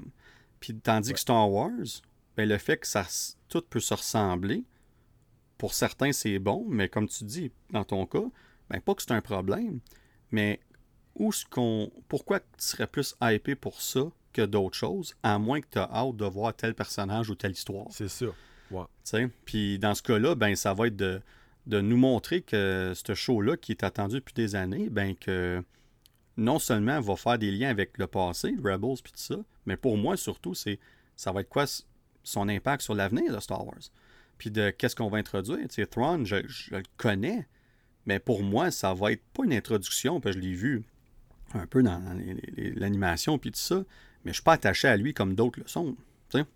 Fait que j'ai hâte de voir comment que le show va faire un travail à le mettre comme un vrai vilain, comme tout le monde en parle comme si c'était un des meilleurs vilains de Star Wars, mais par la fin du show, j'espère que je vais dire la même chose. Ouais. Fait qu'il faut pas faire confiance. Faut pas qu'ils faut pas qu'ils prennent pour acquis que le monde savent déjà ça. Ils vont devoir nous vendre ces personnages-là comme étant les personnages que tout le monde qui ont vu Rebels parle déjà. Mais les casual fans, leur job à Star Wars, à Lucasfilm, c'est de, de convaincre les casual fans de, de- de- ces- que ces personnages-là ont cet impact-là pour l'avenir. Puis c'est là la, la ligne que j'ai hâte de voir qui, qui- qui est mince, mais je pense qu'ils sont capables de le faire. Puis on verra le 23 août. Le fait qu'on commence avec deux épisodes, je pense que c'est un plus. Euh, je pense que c'est. me semble, c'est ça que j'ai vu. Pas mal certain que c'est deux épisodes. oui. Oui, Euh, non, ça que c'est. Ouais, ça, c'est un plus pour moi. C'est c'est la meilleure. Pour moi, ça devrait toujours être comme ça. Même si c'est six épisodes, là, à moins que ton premier épisode il est vraiment comme une heure, puis il est condensé, puis il finit avec un bang, puis t'as vraiment pas besoin de ça. Euh, moi, je pense que toute série Marvel Star Wars devrait commencer avec un minimum de deux épisodes. Tu veux que ton monde soit embarqué dès la première semaine. Puis Ouais. pour moi, c'est la meilleure façon. Puis, tu sais, juste vite fait, là, avant qu'on passe à, à Loki, c'est, on a eu comme un, un micro-exemple de ce que ça pourrait donner, mais en- la grosse série en général, mais dans Book of Boba Fett, quand que Kate Bane a comme arrivé, ben, tous les fans de, de, de Rebels, puis tout ça, puis de l'autre, je me rappelle jamais de l'autre, de Clone Wars, ils ont capoté. là. comme Kate ben, freak, le gunslinger, freak, c'est comme le mental, mais le monde en général. Moi, j'étais comme, oh, c'est qui ça, ce gars-là? Tu sais, comme, ben là, j'ai fait de la recherche après, puis là, j'ai vu c'était qui. Mais comme, ça risque d'arriver beaucoup, ça, dans Ahsoka. Tu des personnages, comme que je dirais, c'est. Ils rentrent dans la salle, puis c'est comme, tu entends la musique changer, puis t'es comme, OK, là, je serais censé être excité, ben, je sais pas pourquoi. bon, je connais pas c'est qui. mais, mais ça, c'est un très bon point. Puis c'est là que le show a un job à faire de nous. De, de, de faire monter notre niveau d'excitation, si on veut, de hype, même si on sait pas c'est qui, de nous mettre dans une situation dans le show qui fait comme OK, je sais pas c'est qui, mais ça va être cool, je pense. C'est comme de nous faire. Oui. Un, qu'on réalise que, OK, on devrait le connaître, mais on ne connaît pas ce personnage pour X raison, mais j'ai hâte de voir ce qu'il va faire. Puis là, je vais apprendre à le connaître. Fait que si on est capable de faire ça, je pense qu'ils vont s'en sortir parce que, euh, Kate Bain, que tu as parlé tantôt, moi, je me rappelais de lui, je savais c'était qui, mais si, mettons, tu l'as pas. Comme moi, je n'étais pas. Le monde était excité tête. Moi, j'étais comme, ah, cool, je le reconnais, tu sais. Mais la façon qu'on a fait le showdown entre lui puis euh, Boba Fett, entre autres, mhm. ben moi, c'est ça que j'ai trouvé cool. Fait que c'est, le après que j'ai trouvé cool. Parce qu'on a beau dire ce qu'on veut de Boba Fett, mais s'il y a une affaire qui est réussie, moi, de la série, c'est la finale. Moi, j'ai triplé sa oh finale. L'épisode final est vraiment solide. Puis même ceux avant aussi avec Luke Skywalker puis tout ça. Tu sais, la dernière stretch, on a beau dire ce qu'on veut, mais c'est du Star Wars. on dit du Star Wars porn. Tu sais, c'est, c'est, pour les fans de Star Wars, c'était all over the place. C'est juste, est-ce que c'était ça qu'on avait besoin pour le show? Je sais pas. Mais ça reste que pour un, fan de Star Wars, c'était wow. Fait que bref, euh, écoute, on verra le 23 août. Ben, par la fin, on va être rendu au mois de quasiment octobre, dans le fond, là, par le temps que Dans le fond, je pense qu'on va finir la série juste avant Loki. Je suis pas mal certain. Loki commence le vendredi, je pense. Ouais, puis je pense qu'Asoka, c'est le, jeudi ou le mercredi. Mercredi, je pense, je suis pas sûr. Là.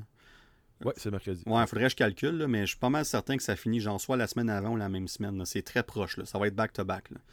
Euh, puis... C'est combien d'épisodes, t'avais dit encore? Euh, 8. fait que c'est 7 semaines parce qu'il y en a deux, c'est ça. 5, 6, 7, 8. Bon, ça finit le 4 octobre.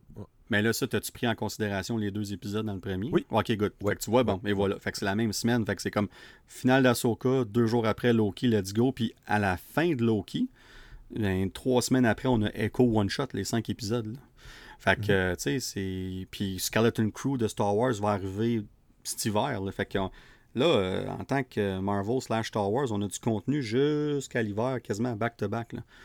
Fait que ça, ça va être euh, quelque chose. Puis parlant de Loki, on a parlé un peu tantôt du trailer vite fait, mais euh, le 6 octobre, la saison 2 commence.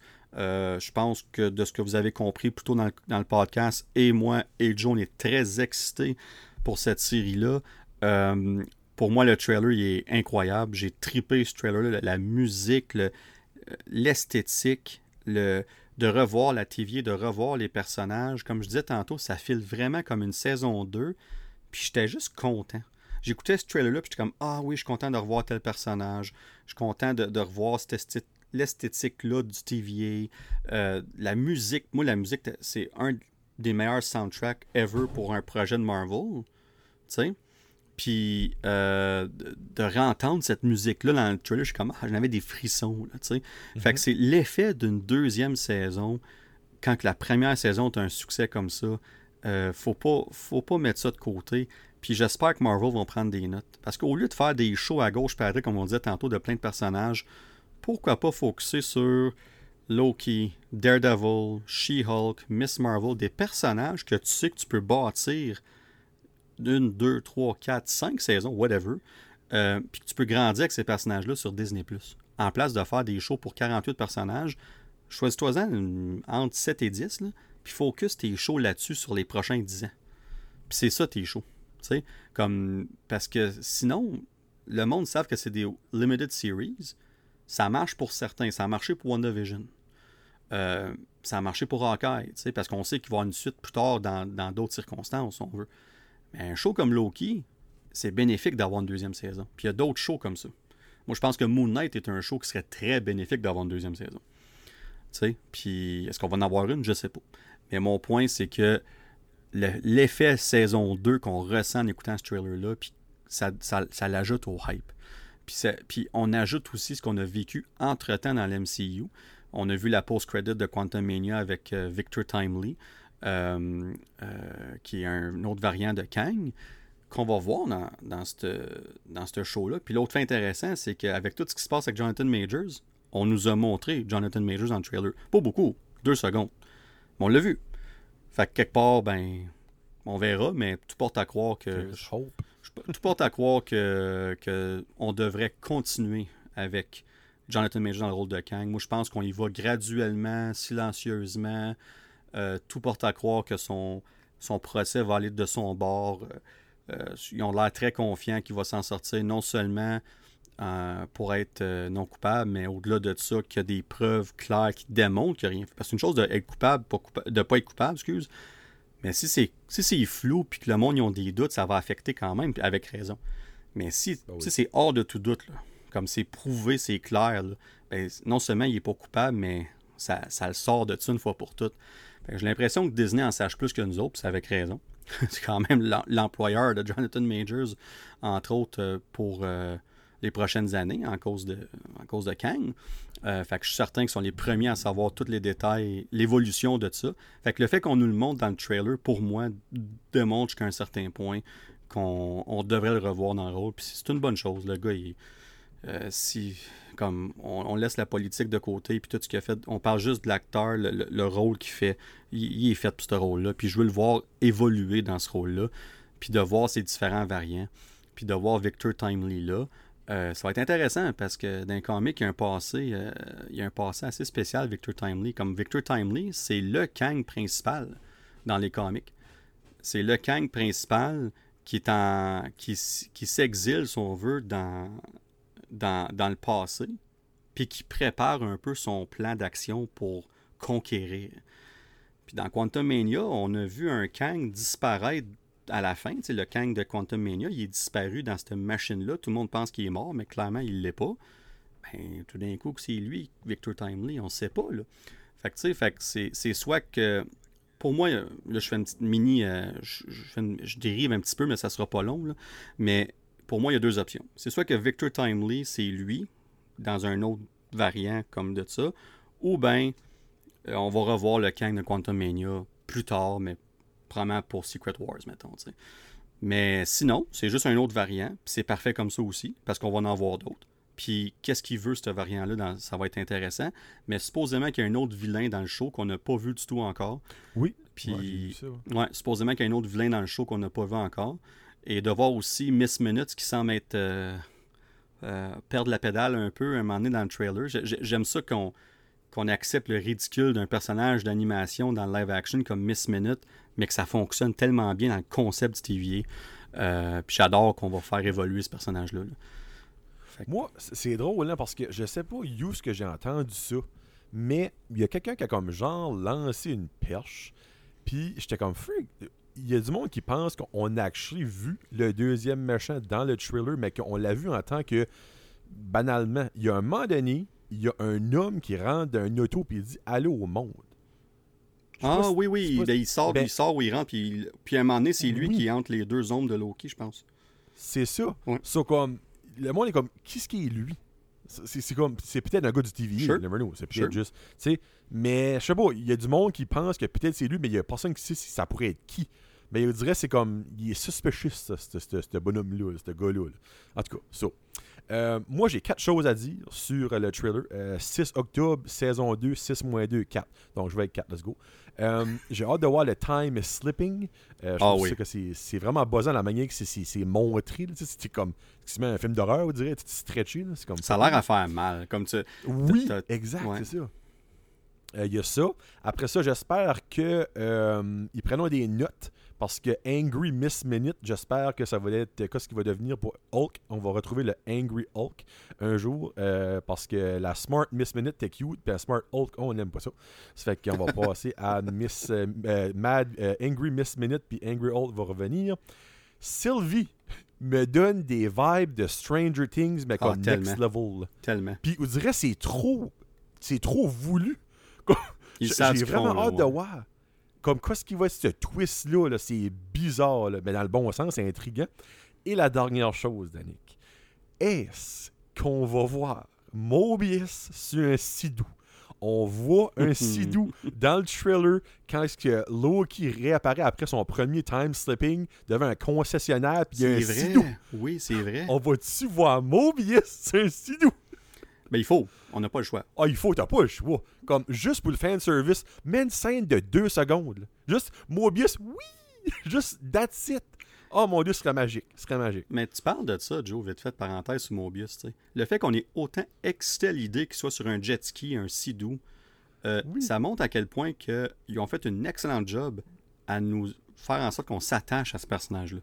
Ah, tellement. Comme quand il s'est fait pruner dans l'épisode 4 de la saison 1, là, comme j'étais comme Hein? Hey, j'ai, j'ai- Ça se peut pas. j'étais comme quoi? Puis mais là, j'étais t'es confus. Là, après, quand Loki se fait pruner, je suis comme Ah, ok, tout le monde est correct. Parce que ça, il reste deux épisodes, évidemment. tu sais. Mais sur le coup, là, quand tu vois Mobius, je suis comme Hein? Comme That's it? Ils viennent de le tuer? Comme il y a une couple de secondes, j'étais tout à l'envers. hein. J'étais, j'avais réagi. Fait que, en tout cas, ça pour dire que ce que tu as dit, c'est un bon point. On est excité à l'idée qu'il soit sur un, un Sidou, un, un jet ski, puis comme quelque part, ils ont fait leur job. Là. Ah oui, je crois, hein. Ouais. C'est banal, là, ça apporte rien à l'histoire. là. Autre qu'une continuité de. Il y a, il y a un amour pour les jet skis, les Sidou, puis. Juste ça, c'est. Ça apporte rien à Kang, ça apporte rien à Loki. là. Ben, c'est juste du fan service, puis comme. Qui, qui ferait de l'alu. Tu sais, comme. Il, il pop up, puis il retrouve Loki quand il a fait son time slipping dans ce ce monde-là, puis il voit le Sidou, puis comme.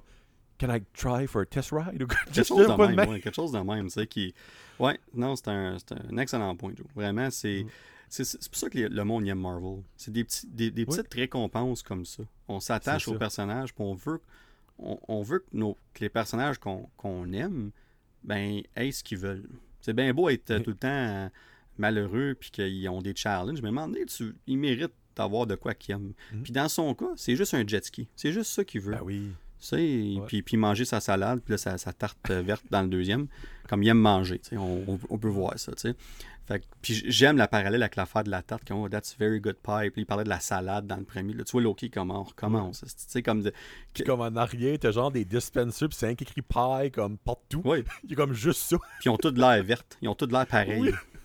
C'était assez drôle, là, mais euh, non, écoute, euh, moi je pense que ça va être un énorme succès, comme je, pour- Ah vrai, là, on en parlait sur Discord, Euh, S'il y a un show que je suis pas inquiet, c'est lui. là. Comme je suis zéro inquiet. Uh-huh. Il y a du monde qui sont comme Ah, mais de- en cause des derniers shows. Non, non, non. Dans le cas de Ah, Loki, là, ouais. ça va vous donner ce que vous voulez. C'est le show qui va faire en sorte que les gens vont reparler positivement jusqu'à un certain point de Marvel. Puis garde, la preuve est là. Secret Invasion, on va reparler tantôt de la finale dans quelques minutes. Euh, la finale n'a pas eu le succès euh, escompté, clairement. Euh, les, les, les, conversations étaient vraiment pas. Ils étaient très mix, même borderline négative, ces médias sociaux. Puis même pas une semaine après, tu sors le trailer de Loki, la saison 2. Puis soudainement, le monde, il parle juste de ça positivement. Marvel, Marvel, Marvel, Loki, let's go. Puis c'est un, un, un move de PR, de, de relations publiques euh, top notch. Là. Comme tu sais, tu sais, Mhm. ils ont dit bon, ben, on a ça dans notre poche, on va le sortir, let's go. C'est pour ça que Marvel, ils vont pas ils vont se planter des fois, mais ils ont, ils ont des cartes cachées qui peuvent se servir comme ça. Puis, regarde, le monde aujourd'hui, il parle juste de Loki. Fait, fait que, Yep. ça, non, ça s'en vient le 6 octobre. Euh, encore là, si on fait 6 épisodes, donc 6 semaines, la finale sortirait la même journée que de Marvel, ce qu'on va en parler dans quelques secondes. Donc, la, la- ben moi, je pense pas qu'il y a de lien entre les deux. Moi, je me demande, par exemple, est-ce qu'on va faire une première de deux épisodes pour éviter ça, puis que ça va finir une semaine avant? Parce que dans le fond, le 6 octobre. euh, C'est un vendredi. vendredi. Ouais. Mais ça va-tu être tous les vendredis ou ils vont genre aller au mercredi la semaine d'après, genre le 11 octobre? Euh, ça, ça se peut aussi. Là. Ça se peut qu'on nous dise. euh, il avait fait ça avec Obi-Wan, right? Il avait fait ça la première, c'était une journée, puis on est revenu au- aux autres journées ça après. marcherait. Parce que dans le fond, tu sortirais le 8, ta dernier épisode, puis le 10, ça serait de Marvel. Je doute faux, les deux vont sortir la même journée. là. Je serais très surpris. Ben, surtout que c'est une finale. Si c'est un épisode en plein milieu de la saison, whatever. Mais si c'est une finale, comme, regarde, le Secret Invasion, ça fait une semaine, puis le monde, on a beau chialer, mais le monde parle encore du show. là. Par- Parle-en bien, parle-en mal, mais parle-en, tu sais. Puis, fait que là, Loki, logiquement, si on, si on se fie à la première saison, on a parlé de la finale de Loki pendant un bout, là. Mhm. est-ce qu'on va aller voir de Marvel quand que la conversation est sur Loki? Est-ce qu'on va enlever la conversation? Fait que moi, je me dis, si tu mets une semaine d'écart entre les deux, c'est plus logique. Fait que moi, je serais pas surpris Ouais. que ce que tu as dit, qu'on change de journée après la première, ou Ouais. qu'on fait une première de deux épisodes, puis qu'on laisse une semaine complète à Loki, puis qu'après ça, on embarque dans euh, The Marvels la semaine d'après. Ça, ça serait euh, une autre possibilité. Mais parlant de Marvels, ils ont aussi sorti leur deuxième trailer, le official trailer, quelques semaines passées.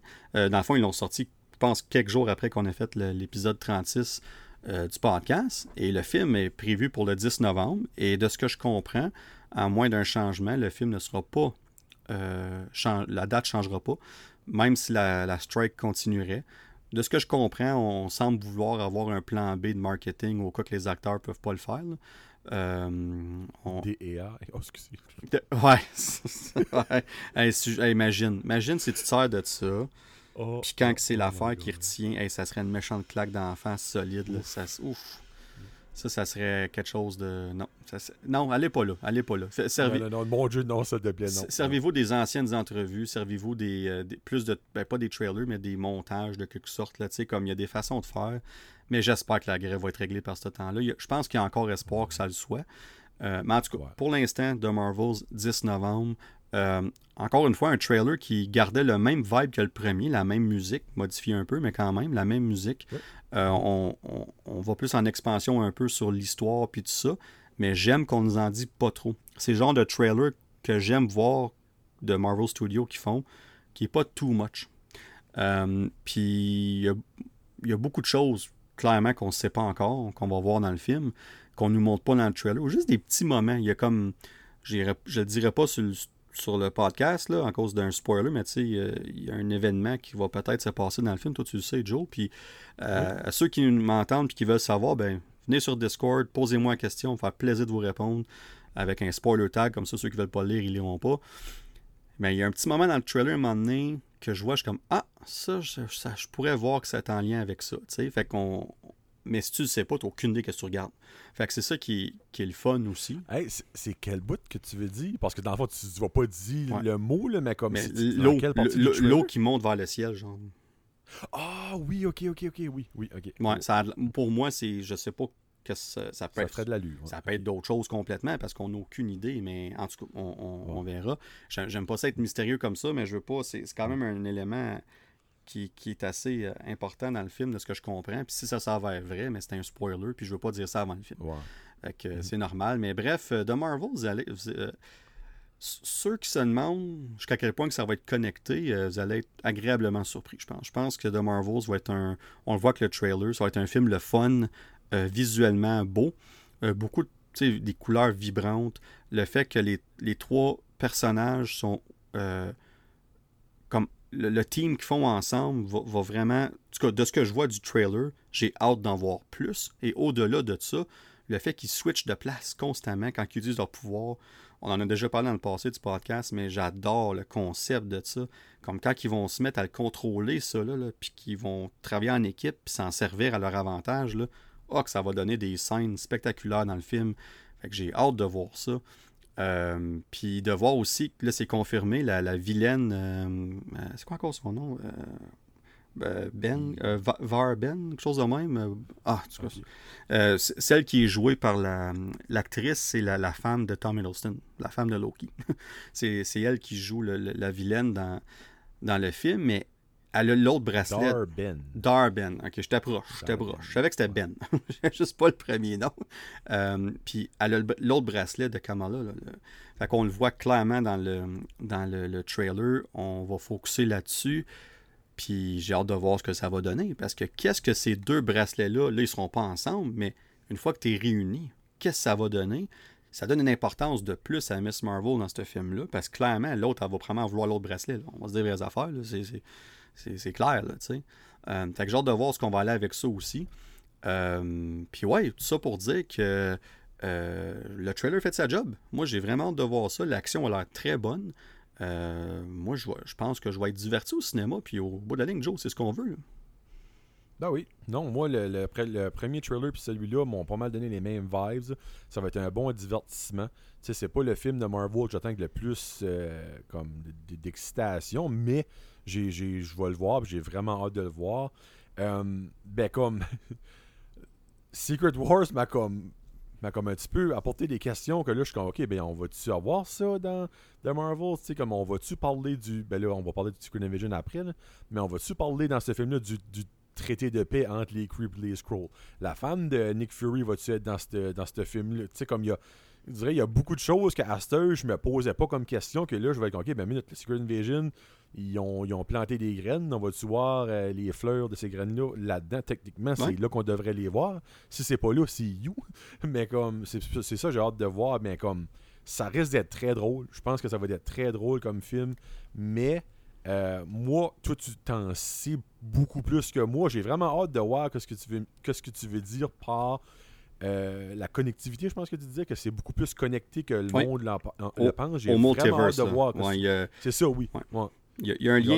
Il y a un lien avec le Multiverse Saga, puisque je, Joe, je veux pas te. Je qu'à ajouter à ton idée avant que tu, tu peux recommencer, mais il y a, il y a un certain lien. avec le- Tu sais, on, on on se pose la question, là, tu sais, comme, ce film-là, c'est quoi son rôle? Puis au-delà de ça, le Multiverse Saga s'en va où? Tu sais, on parlait de Deadpool la semaine, au dernier épisode, qui va être connecté clairement au Multiverse Saga, mais dans le cas de Marvel, c'est pas un film qu'on aurait peut-être pensé, mais sans aller en détail, euh, attendez-vous à, au minimum certaines connexions. Ce sera peut-être pas flagrant, là, mais euh, attendez-vous pas à voir Kang dans le film. C'est pas ça que je dis. Là. C'est pas toujours, la Oh, connexion ben ne là, sera ben pas toujours à- avec Kang, mais non, il y a des éléments dans ce film-là, comme qu'est-ce que le bracelet de Kamala peut faire par soi-même? On l'a vu voyager dans le temps dans son show.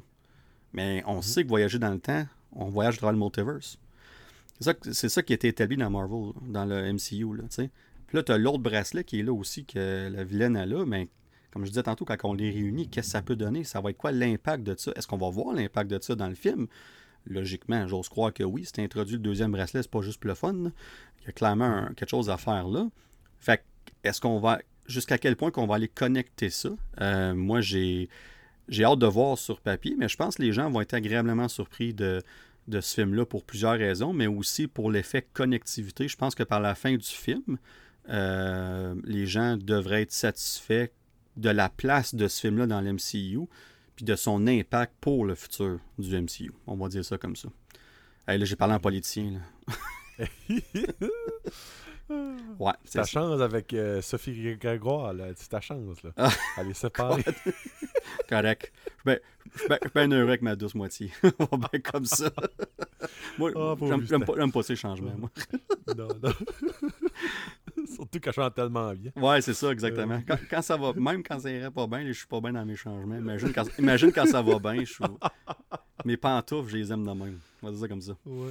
Euh, bon, ben écoute, je pense qu'on a fait le tour de nos trailers, mon cher Joe. On va aller dans notre. Non, euh, je vole ton show pendant deux, deux petites minutes, mon, euh, mon dame. Ben, euh, vas-y, mon Joe, on- vas-y. On suit les, les dates. Le 15 décembre. On a aussi Ah, vu un raison.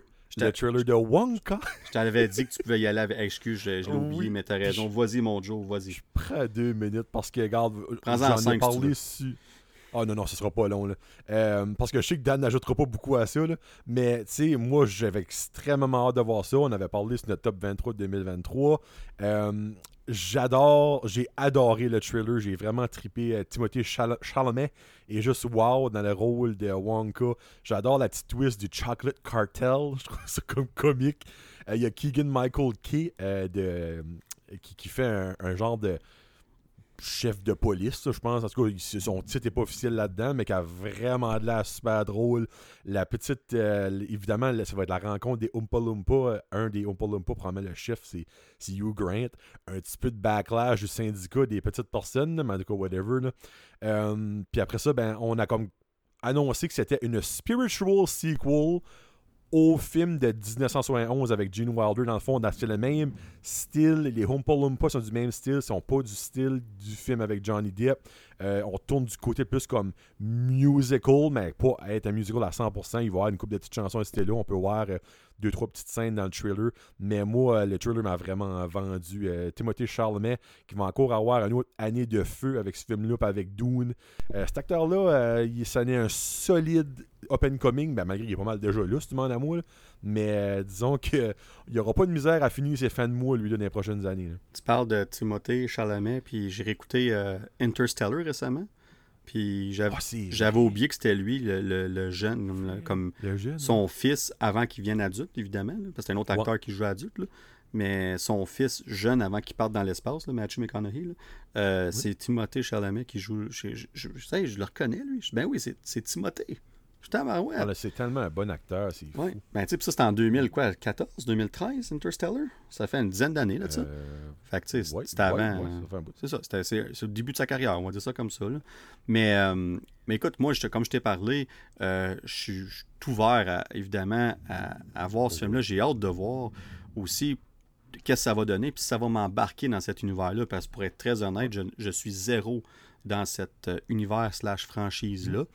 Euh, mais c'est pas parce que c'est pas bon, c'est juste que j'ai jamais embarqué, puis jamais donné vraiment la chance non. On va, on va dire les vraies affaires. J'ai jamais été comme intrigué à écouter un de ces films-là ou quoi que ce Ben, soit. Mais Moi, je me dis, c'est c'est le temps de le commencer, ça serait là, parce que c'est vraiment exactement. les origines. Puis, entre moi et toi, si ce film-là fait vraiment beaucoup d'argent, il risque d'avoir une suite. Tu sais, Timothée Chalamet qui, qui est jeune. là, Ah, c'est clair, on clair. pourrait avoir une trilogie de Wonka. Ben oui. C'est rien que le début, là, tu sais. Là. So, euh, never know. Anyway, le 15 décembre, juste avant Noël, 10 jours avant Noël, ça fait que c'est un esprit de bon timing, surtout pour un film qui va. Je pense pas c'est un film genre pour les enfants, mais qui est beaucoup plus axé comme familial. Donc, euh, c'est un très bon timing pour sortir ça. Puis, il y a beaucoup de monde qui connaît Charlie de Char- Charlotte Factory, Willy Wonka. C'est un univers quand même euh, assez magical, euh, magical, moi, euh, magique. Donc, euh, ouais, moi, je voulais le mentionner parce que c'est un des films que j'ai vraiment hâte de voir. Puis, je suis intrigué. J'ai eu des réponses à mon trailer, à- dans le trailer, puis je suis honnêtement encore plus intrigué de le voir après avoir vu ça. Ben, puis tu parles d'une franchise. There's no way qu'on fait ce film-là pour un one-off. Non, non, on, veut lancer une franchise. Tout est à propos des franchises de- dans- pour les studios. Fait que un film comme ça, Yeah. qui est déjà une franchise en soi, on va vouloir la Oui. relancer très certainement. Puis je leur souhaite. J'espère vraiment que ça fonctionne. Puis j'espère, moi, être vendu euh, à cette franchise-là une fois que le film sort au mois de décembre. Puis quel timing parfait avec Noël. là. On a, Ouais. stratégiquement parlant, on a fait la bonne la bonne chose de le mettre dans- à ce temps-là. Fait que je pense que ça va être un très gros succès cet hiver, ça, il n'y a aucun doute. Euh, mais là, on va aller avec Secret Invasion, mon cher Joe, notre main event. En parlant de succès, Ouais, ouais, un autre sorte, ouais, en tout cas. Euh, écoute, on... Comment je... on va commencer avec les, les deux petites stats vraiment vite faites qui vont en dire long sur le show. Euh, c'est pas mal ça. Euh, le, le score Rotten Tomato, 55%. Euh, c'est le plus bas pour une série Disney+.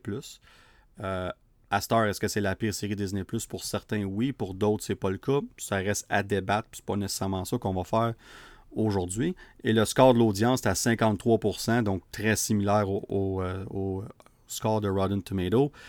Euh, des critiques aussi. C'est sûr que les, les shows, par exemple, le système de critique de Rotten Tomato marche différemment que pour un film, parce que c'est épisode en épisode, right? C'est un average des six épisodes. Fait que le, le fait que l'épisode 6 a un très mauvais Rotten Tomato score, la finale, on parle de 13%, je pense. Mais, mais en même temps, c'est comme genre 10 reviews. C'est ça l'affaire, c'est qu'un film, tu as 400 reviews, tu as, un bon, t'as une bonne idée, mais les épisodes sont pas raidés. Si on parle de 10 à 20 reviews maximum, c'est pas beaucoup. Là. Fait que c'est ça le problème, c'est qu'il faudrait que. C'est pour ça que le stand Rotten Tomato est souvent contesté, parce que c'est une moyenne de. Fait que si t'as- si juste 15 personnes qui l'ont vu, puis ça tombe que dans ces 15-là, il y en a 10 qui n'ont pas aimé ça, mais tu en prendrais un autre 40, puis là, il y en a 30 sur 40 qui l'auraient aimé, ben, ça change complètement ta moyenne. C'est pour ça que quand tu as 400 critiques, tu as un très bon average. À, 4 à 300, 400 critiques, il n'y a, aucun doute que ton average, il, il est respect, euh, euh, pas respecté, mais il, euh, il représente overall le l'average des critiques, même ceux qui l'ont pas donné, si on veut. tu vois, l'épisode 6 est rendu à 7% avec 14 reviews. Bon, tu vois, c'est que c'est ça. C'est de loin le pire. Puis 14 reviews, gars, on parle de quoi? Ça veut dire qu'il y en a un ou peut-être deux sur 14 qui l'ont aimé? Un? Un dans le fond? Ouais. Ouais, c'est ça. Un. un. un sur 14 qui l'a mis positif. Euh, euh, on parlera de la finale tantôt. Euh, la raison pourquoi j'ai dit les, stats en premier, c'est que ça, ça démontre vraiment un juste milieu. Donc, une personne sur deux semble l'aimer, d'autres non. L'autre non, c'est ça que c'est, dans le fond, un 50%-ish. là. En général, c'est ça. Écoute, Joe, ça dérange pas, je vais commencer. Parce que je connais très bien, puis tu vas y aller après. Mais moi, je suis en deux temps avec cette série-là. Puis jusqu'à l'épisode 5, j'aimais quand même beaucoup ça. Euh, pas une série parfaite, Jusqu'à, dans le fond, incluant ou excluant l'épisode 5. Sorry, incluant l'épisode 5. OK. Dans le fond, il en restait une. Pour Comme toi. moi, là, j'étais excité à la finale. On va dire ça comme OK, ça. parfait. J'avais hâte à la finale. Fait que j'étais assez dedans, la série. J'aimais assez ça pour être excité pour la finale. Fait qu'on va dire ça comme ça. Fait que ça avait fait sa job jusqu'à un certain point. Est-ce que c'était parfait? Non. Euh, mais j'aimais le style. J'aimais le fait que c'est un, un- un spy thriller. Euh, on parlait de paranoïa. Je, je- je trouve pas. Je pense que ça aurait pu être plus paranoïaque que ça. On va dire ça comme ça. Je pense qu'un des euh, défauts de la, de la série c'est qu'on n'a pas assez exploité ce qu'un scroll pouvait faire. Mhm. Euh, on l'a fait, là, c'est correct, là. mais on l'a pas assez fait tant qu'à moi. Puis l'effet paranoïa était là. On a, je pouvais voir dans le show des moments où on voulait vraiment nous le mettre là dedans. Puis je pouvais voir l'effort puis tout ça. Puis je pouvais voir que ça marchait jusqu'à un certain point. Mais il manquait un petit quelque chose sur cet aspect-là pour moi. Euh, ce que j'ai aimé, par exemple, quelque chose que même ceux qui n'ont pas aimé la série semblent être d'accord avec, c'est le jeu des acteurs. Euh, le jeu des acteurs, pour moi, tout le monde dans le show était vraiment très bon. Pour vrai, là, comme Samuel L. Jackson, en passant, avant que je. On va parler de spoilers. euh, je ne l'ai pas dit là, mais ça commence là. Euh, comme ça, si je m'échappe, c'est correct. Mon, ça va être spoilers pour Secret Invasion à partir de maintenant. Euh, donc, Samuel L. Jackson, Ben Middleton dans le rôle de Nick Fury puis Talos, respectivement, leur, relation entre les deux, excellente, mais encore là, tu l'enlèves après quatre épisodes. Parce que à la fin de l'épisode 4, Talos il meurt. Je comprends ce qu'on a voulu faire. Honnêtement, je suis pas contre l'idée que c'est arrivé. Mais il manquait ça après, je trouve. C'est ça l'affaire. C'est qu'est-ce qui marchait tellement bien dans les quatre premiers épisodes. En tout cas, qui marchait. Un des éléments qui marchait bien, je devrais dire, dans les quatre premiers épisodes, tu l'enlèves pour tes deux derniers épisodes. Tu comprends? Fait que pour moi, ça, c'est. Est-ce que tu aurais pu le tuer dans l'épisode 5 au lieu? Comme ça, il est là un peu plus longtemps, puis la finale, c'est juste les répercussions. Tu sais, possiblement. Encore là, c'est un autre débat, mais c'est juste pour montrer qu'on parlait tantôt que chaque finale de cette série-là de- d'épisodes, c'était un cliffhanger. C'est comme quelqu'un qui meurt, on dirait, à chaque fois. On a voulu créer l'effet d'un cliffhanger. Puis c'était parfois réussi, d'autres fois moins. Euh, mais overall, après cinq épisodes, j'aimais où ce qu'on s'en allait. J'étais dans l'histoire. L'intrigue, pour moi, fonctionnait. Euh, Il y a une chose qu'on a mis dans l'épisode 5 que j'étais comme, puis on en a parlé, Joe, avant, c'est le Harvest. Puis on va en reparler en détail tantôt. Mais euh, Tu sais, ils l'ont mis à la dernière minute, on s'en Ouais, ils l'ont mis à la dernière minute, mais après cinq épisodes, j'étais comme, ça dépend ce qu'ils font avec dans l'épisode 6. C'est ça que je m'étais dit. Je suis comme, on verra c'est quoi le but de ça dans l'épisode 6. Fait que pour moi, l'introduction du Harvest dans l'épisode 5 n'était pas euh, un problème. Dans l'épisode 6, c'est une autre histoire, mais on n'en parle dans pas là. Euh, fait que c'est des affaires comme ça qu'on. On, parlait de la structure tantôt quand on a eu notre question de au début. Ben, Secret Invasion, c'est un excellent exemple d'un show qui avait tout ce qu'il fallait en place, mais que la structure était tout croche. Est-ce que c'était le fait qu'on avait un réalisateur qui était plus ou moins expérimenté? Est-ce que c'est le fait que euh, Kev n'a pas laissé assez de place à son réalisateur ou trop de place à son réalisateur? On ne sait pas. Euh, Il y a des choses qui vont sortir dans les prochaines semaines, les prochains mois dans les entrevues. On va en savoir plus. Mais il y a une chose qui est sûre, il y a quelque chose quelque part qui n'a pas collé ensemble. Ça, il n'y a aucun doute là-dessus, puis surtout avec la finale. Parce que autant que j'ai aimé les cinq premiers épisodes, euh, j'avais un. euh, comment je pourrais dire ça? La, la- ok, je vais, je vais le dire, mon juron. 6 m'a mis en tabarnak. Puis, puis, euh, pourtant, il y a des bons moments, il y a des bonnes choses dans la finale. Il y y, a des choses qui vont servir dans le futur du MCU. Il y a des choses qui sont bonnes, puis tout ça. Mais calique, comme c'est. Ah, puis je vais parler en détail sur d'autres choses, parce que j'ai fait quelques sujets pour qu'on jase vite fait, moi puis là, fait que je vais, laisser certains des détails là. Mais l'épisode 6 n'a pas marché pour moi. Euh, C'était le, combat entre les Super Scrolls, je savais qu'on s'en allait là. C'était évident. C'est pas, pas Nick Fury qui se serait battu contre Gravik. D'ailleurs, Gravik, il faut que je lève mon chapeau. Moi, pour moi, dans les cinq premiers épisodes, j'aimais beaucoup l'évolution de son personnage. Je le trouvais menaçant. J'en aurais voulu plus. Euh, je me demandais comment est-ce qu'on était pour le battre. Puis c'est là que je me suis dit, quand on a vu que Gaïa, la, la fille de Talos, quand elle a eu les pouvoirs, quand on a su qu'elle avait survécu quand elle s'était fait tirer, puis ça, je m'excuse, mais tu finis pas un épisode avec la mort d'une personne comme elle, en sachant que tu ramènes littéralement la première minute de l'autre épisode. Pour moi, ça, c'est un c'est un cheat code, là, ça, ça fait pas. C'est juste pour aller- c'est juste pour acheter une réaction, puis tu l'enlèves Ouais. tout de suite après quand tu commences. On savait qu'elle était pas morte. Fait que fais, fais pas ça. Comme fais-la tirer, puis finis l'épisode qu'elle se lève puis qu'elle gagne ses pouvoirs. Tu sais? Comme, comme, comme qu'on a vu dans, dans l'épisode 4, dans le fond. F- finis ton épisode de même au lieu. Ça, ça aurait été un meilleur cliffhanger qu'on sache qu'elle est un super scroll que qu'elle meurt puis c'est un fake, c'est un fake out, tu sais. Fait, que- des affaires de même, il y, a- plusieurs décisions comme ça que j'étais comme. ah, il y en a d'autres décisions qui étaient bonnes, mais des affaires comme ça que j'avais beaucoup de misère. Ben, beaucoup de misère. C'est un show, là, non plus. on- mais qui a fait en sorte qu'il m'a empêché d'embarquer plus que qu'est-ce que j'aurais voulu embarquer, si on veut, dans certains de ces, ces aspects-là. Mais pour venir à Gravik, j'adore ce qu'on a fait avec Overall. Mais encore là, dans l'épisode 6, il est juste soudainement, il est générique, il est ultra puissant, il est là pour un gros combat, puis il meurt. C'est quasiment ce qu'on riait dans She-Hulk. Tu sais, là, la finale de She-Hulk, là, on parlait de mettre euh, de, de donner les pouvoirs au gars, de devenir Hulk, puis qu'il y a un gros combat entre lui et She-Hulk, puis que là, tout le monde arrivait, puis c'était un méga combat. C'est quasiment, Uh-huh. c'est quasiment un peu ça qu'on qu'on a fait, là, d'une façon. Oui. C'est vrai. Tu sais, fait qu'on. Marvel parle de ça dans la finale de She-Hulk, puis un, un show plus tard semble faire ça d'une façon. Fait que, tu sais, comme il y a des affaires de même, puis supposément que c'était l'idée de Kev, de. euh, Ça sortit en entrevue, c'est Kev euh, Feige qui voulait un combat entre Super Scroll. Encore là, rien contre ça. Mon problème, puis on en reparle dans pas long, euh, c'est le fait que les deux, il y avait le Harvest. Fait que, en tout cas, je vais, m'arrêter là. On va reparler en détail un peu plus. Joe, tes opinions overall sur la série, puis vas-y fort, là, gêne-toi. C'est comme c'est triste parce que tu sais il y a des choses que j'aime pas puis que je m'entête à pas aimer. Ça cette série là je voulais aimer ça. Il y avait tous les bons ingrédients pour faire euh, un, bon gâteau.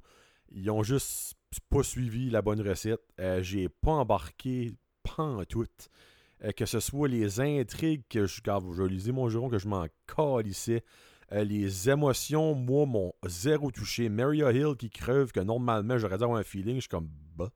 Là, t'as, Talos qui waste selon moi, pour rien. Ils font crever. Moi, j'étais sûr qu'il était pas mort. Danick avait raison. Faut que je lève mon chapeau. Il dit non. Il dit Moi, je pense vraiment qu'il est mort. Moi, j'étais sûr qu'il allait revenir à un moment donné, qu'il allait trouver dans un des pods, même si c'est, un scroll. Euh, c'est, un, un scroll. Euh, la fin, c'est, pathétique. C'est, ah, affreux comme fin. Il y a plein de trous là-dedans. Il y a... Moi, ce qui m'a le plus fait chier, c'est le nombre de questions qui, qui n'a pas été répondues, mais qui auraient dû être répondues dans cette, cette émission-là. Une des raisons que je parlais tantôt, qu'il n'y a pas de raison pourquoi cette finale-là n'est pas au moins 50 minutes au nombre de choses qui n'a pas été dit. Là, Danick m'en a dit, j'ai lu du stuff comme que ah, ils vont continuer l'histoire de Rudy, euh, de Rudy, excusez, avec euh, Armor Wars. Ok, fine. Mais t'as une émission là finie. Là. Tu laisses ton émission là en fromage suisse plein de trous pour, remplir les trous dans on sait pas quand, parce qu'on n'a aucune goddamn d'idée quand ce que Armor War va sortir. Si ça sort un jour, on sait même pas. Tu sais, comme, on dirait, c'est. Je sais pas, comme, c'est plate parce que j'aime Nick Fury, j'adore Emilia Clarke, comme j'étais assez. J'étais hypé qu'elle embarquait dans le MCU, on dirait, là, je suis comme, on la verra plus jamais comme où on va la voir puis on va l'utiliser, on va en parler bientôt, là. on va l'utiliser juste pour pour montrer un point puis ça va être fini, mais comme pourquoi prendre une actrice de renom comme ça pour la garocher dans le meat grinder? Euh, Je sais pas, c'était juste pas bien ex- exécuté pour moi. Il y a plein de moments que comme aurait dû m'impressionner, m'affecter puis ça aucunement eu un effet sur moi. Les deux premiers épisodes, euh, thank God, qui ont, euh, qui ont- qui sorti. Ils, avaient sorti ensemble. Non, actually, ils n'ont pas sorti ensemble. C'est les médias qui ont eu les deux premiers épisodes. Mais les deux premiers épisodes auraient dû sortir ensemble parce que le premier, ça finit, je suis comme, ok, mais ok, comme là, où est-ce qu'on s'en va? Le deuxième a fini, je suis comme, ok, ben là, un moment donné, comme arrêter de tuer du monde, puis arrêter de nous montrer des affaires, comme on serait fun de voir des scrolls, parce que le nombre de scrolls, on peut les compter sur, sur deux mains qu'on a vu dans la whole émission au grand complet. Euh, mais ça fait chier, parce que c'est comme, puis là, je pense que tu l'as mis dans les notes. euh, Oui. En, mets pas cette, cette émission-là avec le nom Secret Invasion quand ce n'est pas Secret Invasion.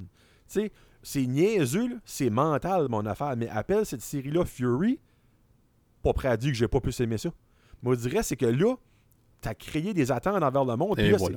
c'est- de- habituellement, le monde se crée des attentes, ben c'est leur faute. Mais là, c'est leur faute à Marvel, c'est pas à nous autres.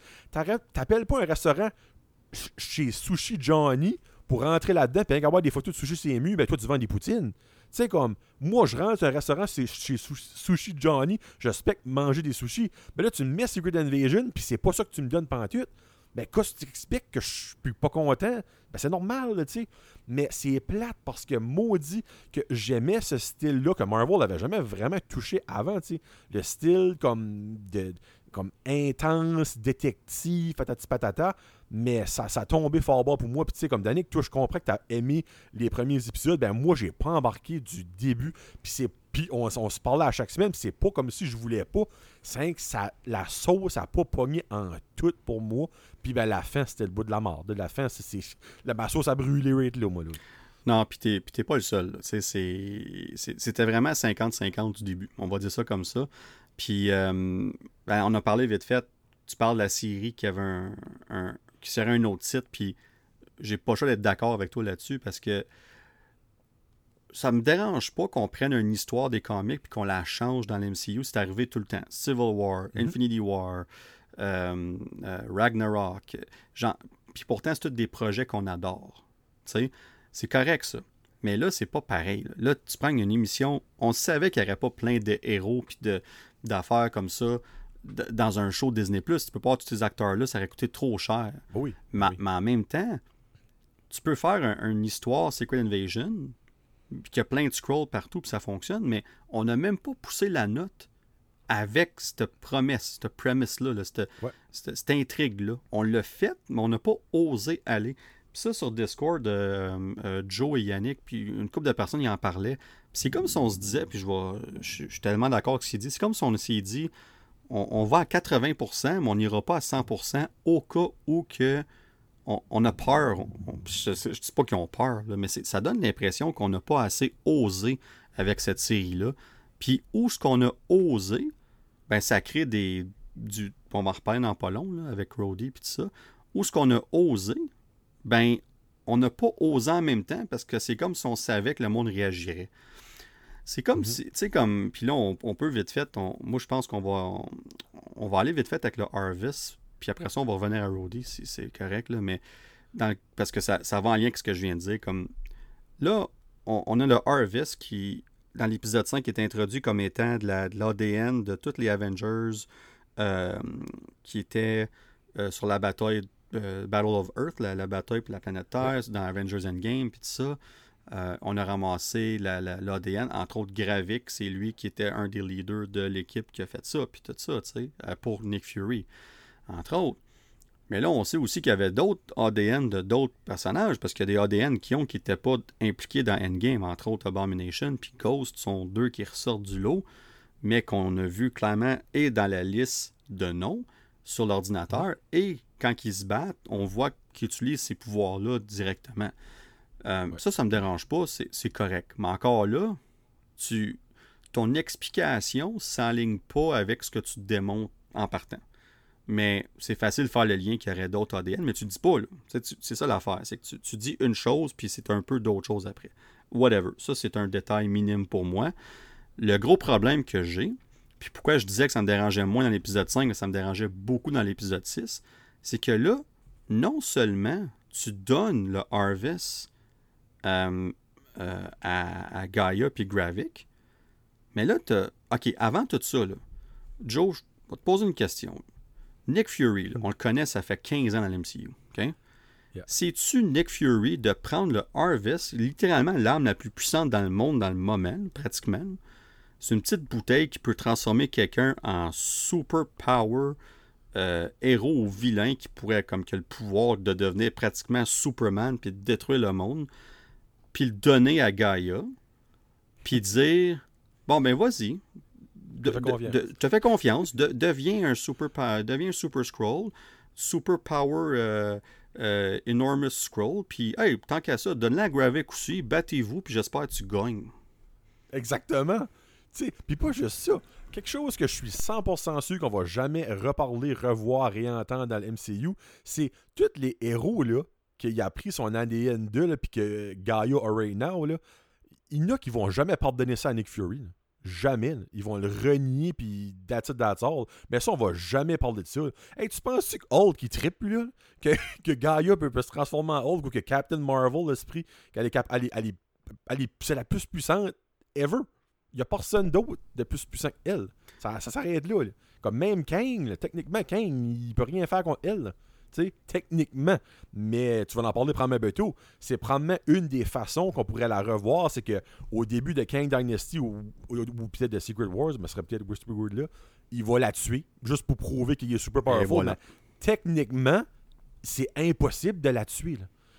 Ben, encore là, on, on dit ça, mais elle, a réussi à tuer Gravik. Puis elle avait même pouvoir Mais il y a ça aussi. Ouais.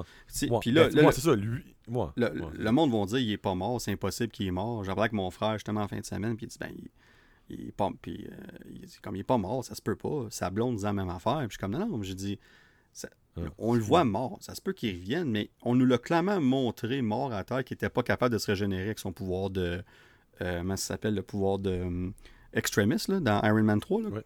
On, Ouais. il- il- clairement, il, il- avait de l'air mort. Il ne pouvait pas se régénérer. Fait que tant qu'à moi, il est mort, mais je suis comme. Là, t'as Gaia qui est là. Fait que, pr- premièrement, t'as raison. Il il Nick Fury n'aurait jamais fait ça. Ça, c'est un. Non. Puis deuxièmement, c'est une chose que Nick Fury collecte le- le- l'ADN. Ça, là, c'est. c'est- Nick Fury a toujours Oh été oui. comme ça dans l'MCU. Il a, tou- Ce backup. dans c'est un backup. Il y a toujours, lui, c'est beau qu'il y a des héros, mais comme What If qui se tourne contre nous autres, je veux qu'on soit prêt en tant que- qu'humanité, puis tout ça. Je le comprends. Il a toujours fait ça. Dans, il l'a fait dans euh, Avengers, il l'a fait dans euh, euh, The Winter Soldier, il l'a fait. euh, il l'a fait à maintes reprises. Fait que le fait qu'il fasse ça, ça me surprend pas du tout. Moi, ce qui me surprend, c'est qu'il pogne ça, puis qu'il le donne, puis comme faisant qu'est-ce que tu veux avec? Ça, c'est pas lui. Puis là, ça, t'as raison. Ce pouvoir-là, il est avec Gaia maintenant. Gaia, là, je m'excuse, mais euh, oui, elle est du bon côté, mais elle était carrément conclue au début du show. Là. Mhm. Fait que soudainement, il fait confiance, tout est beau, comme tu donnes ça à elle? Tu donnes ça à elle, comme, Ouais. comme OK, fine, mais là, qu'est-ce qui va se passer après? Comme, qu'est-ce que tu fais avec elle? Tu as mis le doigt dessus. Moi, moi, pour moi, il y a deux raisons. C'est c'est soit qu'on la revoit plus, puis ça serait tata. À un moment donné, il faut. Si elle est là, c'est pour être. Un, tu une actrice comme Emilia Clarke, tu vas la revoir dans l'MCU, certain, sinon c'est stupide. Puis deuxièmement, avec ces pouvoirs-là, ben, le monde sont quasiment. Moi, en ligne, il n'y a pas grand monde qui sont contents qu'elle soit forte de même. Il n'y a, pas grand monde qui sont Ben, comme Non. excités de ça. là, comme, elle n'a même pas d'identité. Elle est le pouvoir de tout le monde. Ouais. Fait que là, ce qui va arriver, il va arriver. Elle s'appelle The Avengers. Ben, c'est ça. ça que c'est. Fait que là, tu as mis le doigt dessus. Moi, je suis convaincu que la, probablement ce qui va arriver, elle va joindre les Avengers pour Kang Dynasty, ou pas, ou elle va être avant même qu'elle joigne les Avengers. Moi, je pense que ça serait logique qu'elle joigne les Avengers parce que là, elle a son moment, puis tout le kit, puis, tu comme. Puis c'est correct. Puis là, ben, Kang, il a. Il- S'il est capable de tuer quelqu'un d'aussi puissant que ça, qui représente toutes les Avengers, ben, tu peux. Les Avengers, ils n'ont pas de chance euh, séparés, puis même ensemble. Elle avait tous ces pouvoirs-là, fait est-ce qu'ils peuvent le faire ensemble? Puis là, ça va être le débat de, ben ouais, mais si c'est une personne qui a les pouvoirs versus plein de personnes ensemble, est-ce que ça fait une différence? Blablabla? Fait on verra où ce qu'ils vont aller avec ça, parce que c'est un peu ça qui est arrivé dans Infinity War slash Endgame. C'était de travailler en équipe qui a fait en sorte qu'ils n'ont pas été capables de gagner contre, euh, contre Thanos dans Infinity War. Ils n'étaient pas tous ensemble, tu sais. There's no I in team, but there's one in Gaia. Hey, c'est un nouveau proverbe. T'as Oui. t'as- t'as 100% raison. Puis honnêtement, c'est à part, je peux pas voir d'autre chose. À moins qu'elle. Ah. Comme je peux pas voir d'autre chose, comme il, elle, elle peut pas être là pour des années. Quand Captain Marvel est arrivé, on se demandait comment est-ce qu'il était pour gérer ses pouvoirs parce qu'elle était borderline trop forte, parce qu'elle était capable de détruire des vaisseaux en passant à travers. Mais là, tu rajoutes ça, mais ils ont- elle a 18 autres pouvoirs avec ça. là. Fait que là, t'es Mhm. comme. Je m'excuse, mais ça. Il y, avait, il y avait les Super Scrolls parfaits au début du show. Il y avait quatre pouvoirs. Il y avait l'Extremis, il y avait le Colt Obsidian, un des euh, Black Order. Il y avait Groot, puis le quatrième m'échappe. Il y en avait un quatrième. Euh, je- En tout cas, il me semble qu'il y avait trois ou quatre. Il me semble que c'était quatre pouvoirs qu'il y avait. Là. Les, les... Oui, oui, je me rappelle les avais actually mentionnés Ouais, au début. mais le quatrième m'échappe, en tout cas, whatever. Mais c'était parfait, ça. Il était, il était puissant comme ça, il était dur à battre, mais il y avait leur identité. Ça faisait un. Ça, c'est pas une affaire comme de glace. Ah, les Frost Giant. Bingo. Oui, ça. Oui, Frost oui. Giant. Bingo. Fait que tu sais, c'était.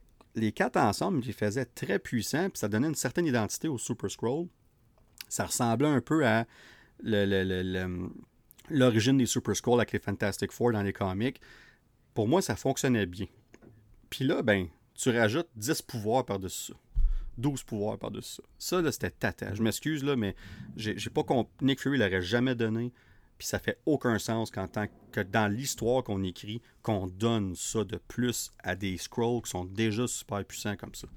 C'était, c'était pas nécessaire du tout. Vraiment pas. Puis là, ben, Gaia, malheureusement, va servir à, va, va servir à donner un, un, un, un- power de confiance à, à Kang quand il va la tuer, probablement. Honnêtement, je peux pas voir Eh d'autre ben, moi plutôt, il y, a- il y a une autre option. Puis ça, ça serait.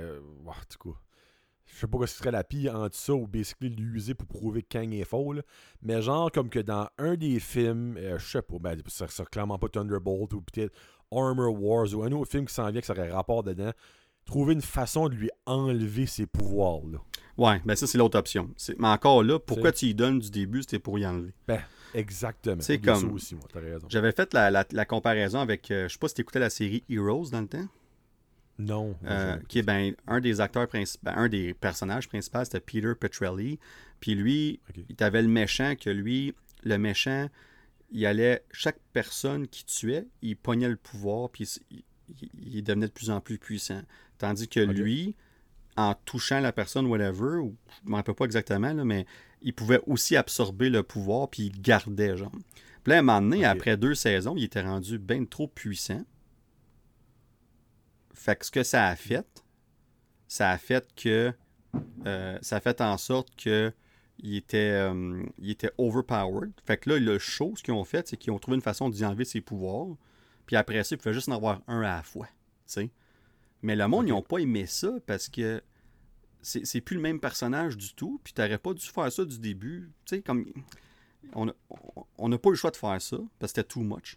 Puis il a fallu qu'on- fait que dans ce cas ici, j'ai l'impression que ça va être la même affaire. Parce que si on, il donne ça, puis on y enlève dans deux films, ben ça sert à rien. T'aurais jamais dû donner in the first place. Tu as juste donné pour une grosse finale qui a fait pouet pouet. Mhm. Puis pour moi, ça, ça, ça fonctionne pas. Mais tu as raison, ça peut être quelque chose qu'on fait. Mais si on le fait, pour moi, c'est juste qu'on on, on va avouer qu'on a fait une erreur, puis on va essayer de rectifier l'erreur en y enlevant. Mais, ouf, en tout cas, on verra bien. Mais là, euh, le dernier point, je pense qu'avant qu'on passe à autre c'est euh, on, le garde, on l'a gardé pour la fin avec raison. Euh, on s'est aperçu dans la série, c'était pas une grosse surprise que Rhodey est un scroll. Euh, ça, on, savait euh, déjà. Bon, on savait déjà, on savait pas, mais c'était évident. Comme à partir de l'épisode 3, pour moi, même l'épisode 2, c'était, ça commençait à être clair que Rhodey, il y a quelque chose qui allait pas. C'est révélé à la fin de l'épisode 3 que c'est un scroll en attendant la voix. Beau petit reveal, rien de wow, mais beau petit reveal, good, parfait. Là, après ça, on apprend que. euh, là, la grosse question devient c'est depuis quand qu'il est un scroll? Puis là, moi, plutôt, on a eu cette fameuse conversation-là, qu'on s'est dit les deux, on espère, au minimum un flashback qui nous montre quand que c'est arrivé. Et une autre affaire, on espérait que ça soit depuis un certain temps pour que ça ait un impact sur le personnage en tant que tel, mais aussi sur ce qui va arriver après. On, on a fait une des deux choses, mais on ne l'a pas confirmé. Fait qu'une chose qu'on n'a pas faite, c'est qu'on ne nous l'a pas confirmé justement. Il n'y a pas de flashback. Puis non seulement ça, ils l'ont même pas dit. Parce que quand il, il sort du pod à la fin, puis là, tu as le Ross, là, joué par Martin Freeman, qui sort, puis ça, j'ai trouvé ça niaiseux. Son- il regarde, il regarde Rhodey, puis sa première chose, comme Hey, depuis quand t'es là? Comme, Comment est-ce que tu veux qu'il sache comme, Il sait même pas il sait même pas on est quand. Il sait- comme, que- Ouais. Quelle question niaiseuse, en tout cas. Whatever. C'est- ça, c'est du writing euh, 101 qui ont manqué le bateau. Euh, mais là, on n'a pas eu de réponse. La seule réponse qu'on a, c'est que tu regardes comment est-ce qu'il est habillé. Il y a une jaquette d'hôpital. Puis la dernière fois que nous, dans l'MCU, on le avec une jaquette d'hôpital, c'est après son accident dans Civil War. Donc, dans le scan. là. Ouais, exactement. Fait que donc, ce que ça veut dire, c'est que si on se fie à ce qu'on sait, à ce qu'on connaît dans l'MCU, il serait un scroll depuis la fin de Civil War. Donc, la dernière scène de Civil War où ce qui est avec Tony Stark, puis il réapprend à marcher, puis là, t'as le, le caméo de Stanley, puis là, lui, il l'appelle Tony Stank, puis tout ça, là, tu sais, là. Euh, ça serait un scroll. Là, moi, je suis comme, si c'est ça, moi, je suis cool. Puis toi, je pense, Joe, corrige-moi, je me trompe, mais je pense que de ce qu'on a parlé, toi aussi, c'est quelque chose que tu voulais, right? Tu voulais que ça soit. Oui, oui, mais il y a des plot holes, si ça c'est le cas. Ben, surtout, moi, moi je trouve qu'aller jusqu'à Civil War, c'est risqué en tabarouette. Moi, moi pour vrai, Ouais. moi, être très honnête, là, moi, ce que je pensais qui allait arriver, puis qui aurait fait beaucoup de sens pour moi, c'est entre Infinity War et Endgame. Pendant le, pendant le snap. Ce cinq ans-là, -là, tu as plein de raisons qui arrivent de quoi que, que Rhodey se fasse kidnapper puis qu'il se fasse switcher. Tout était là. Comme ça, tu as un film, un méga film, que tu es comme, OK, il était un scroll. Mais dans ce film-là, il y a quelques moments qui pourraient nous laisser croire que, ouais, ça ferait du sens qu'il était un scroll. Quand il parle d'étrangler bébé Thanos ou euh, les, les- certaines jokes qu'il fait ou les commentaires. Même que moi, quand j'ai vu Endgame, trouvais que Rhodey, des fois, il était. Son personnage, il poussait un peu, puis on sait très bien que c'était pas en cause de ça. Dans ce temps-là, il était clairement pas un scroll dans l'histoire. C'est un retcon qu'on appelle, mais ça reste que la façon que son personnage était écrit dans Endgame, ça faisait du sens. Mais quand tu reviens à Civil War puis à Infinity War, ça fait beaucoup moins de sens. Mais j'aime autant qu'il fasse ça, puis qu'on nous explique après qu'est-ce qui s'est passé, puis pourquoi que ça, pourquoi que ce scroll-là qui est rodé depuis des années, si c'est le cas, là, ben logiquement, le scroll, il y avait une raison de rester là, de rester à- dans le team avec eux, puis à- à- après un certain nombre d'années, le scroll, il y a des émotions. C'est peut-être attaché à ces personnages-là, parce que quand même, les- il le scroll absorbe jusqu'à un certain point les souvenirs et les mémoires de, de la personne. là. Fait que là, lui, Oui, ben non, c'est ça. Ouais, parce que tu sais, Gardin, que la, la femme à, à Nick Fury, dans le fond. là. Exactement. Fait que, fait ouais, exactement, c'est ça. Fait que ça pour dire que là, ça ferait du sens qu'après un certain temps, le scroll, il est comme, ben là, je- oui, on avait peut-être des intentions méchantes, on n'était pas trop sûr, mais il s'est attaché à ces personnes-là. De là, pourquoi que quand que Tony Stark il meurt, ben, il y a quand même des émotions parce que ça fait un bout qu'il est avec, des affaires de même. Ça, c'est correct, ça. Mais moi, où est-ce que j'ai de la misère, c'est qu'on n'ose pas se commettre à nous dire que Mhm. c'est là. Comme la- la- Ouais. Parce que là, là, eux autres, ils ont laissé ça ouvert. Mettons que la personne qui réalise Armor Wars ou qui écrit le film, lui peut dire Ouais, non, moi, je suis pas d'accord avec que ce soit Civil War. Moi, là, ça serait euh, après Infinity War. Fait que là, ce qu'il va faire, il va, il va mettre un flashback dans son film. Puis là, ben, entre Infinity War et Endgame, il est allé à l'hôpital encore. Puis là, ben, il y avait un autre, un autre euh, gogos d'hôpital. Puis là, il se fait kidnapper là. Tu sais? Mais ça, c'est un cheat. Encore là, c'est c'est correct qu'on fasse ça, mais c'est un autre retcon. Puis ça va en l'encontre de ce que tu nous dis dans le moment de ce qu'on sait. Fait que, commettez-vous. Tu veux que ce soit depuis Civil War? Ose le faire, fais-le. That's it. Fais juste le faire. Puis oui, le monde va chialer. Ceux qui aiment pas ça. Ceux qui aiment ça, tant mieux. Mais là, le monde chiale, puis pas à peu près. Euh, Mhm. Moi, je suis pas d'accord. Moi, j'aime mieux. Le monde est comme, ah, ça aurait dû être après une game. Comme, car, comme, excuse, mais car. Excusez-moi, j'ai Ben, fait. Après Endgame, il n'y a, au- aucune. On, on le voit, on le voit une fois après Endgame? Ben, on le voit dans Falcon et Winter Soldier. Fait que, oh, wow, ouais, il était, il Hey, était un scroll avec son speech avec Sam. Hey, wow, ouais. euh, oh, je suis- je suis- je suis ému, là. Je suis- hey, je suis- je Ouais. je suis brisé, là. tu sais. Mais non, faut, faut, faut- c'est ça, je suis le cul, là. tu sais. Faut qu'il y ait- faut qu'il y ait un impact au-delà de ça. Puis le problème pour moi, il, il est là, c'est que là, on, on laisse la porte ouverte. On, on- c'est comme si on se dit, nous, on va pas oser le faire, mais la personne qui va faire Armor Wars, parce que c'est clairement la prochaine fois qu'on devrait voir Rudy, on va peut-être le voir dans, dans euh, Iron Heart, Thunderbolt. mais ça serait peut-être un petit caméo, on verra, là, mais ça sera c'est certainement pas dans ce show-là. Si on le voit, ça sera certainement pas dans ce show-là qu'on va tout avoir les, les révélations là-dessus. Fait qu'on garde ça clairement pour Armor Wars. Puis jusqu'à un certain point, c'est correct. Euh, mais encore là, comme tu as dit, tu avais un show à faire. Tu avais un show à finir, puis tu, tu laisses cette grosse question-là sans réponse, puis tu laisses les gens décider. Le monde, ça va chialer pendant des semaines, des mois, même des années. Puis là, ben, quand la décision finale va être prise dans trois ans dans Armor Wars, ben là, tu vas avoir du monde qui va être comme Ah, ben là, je m'étais fait à l'idée, ça marche plus. Puis, ah, en tout cas, moi, je trouve qu'ils se sont mis dans un coin qui va être dur à sortir avec ça. Il aurait dû y aller. Mais, puis je te laisse vite fait la parole après avant qu'on finisse ça, mais, mais, mais pour moi, l'idée qui était un scroll depuis au minimum Endgame, puis même jusqu'à Civil War, Moi, j'aime cette idée-là. Puis j'espère qu'on ose aller dans cette direction-là.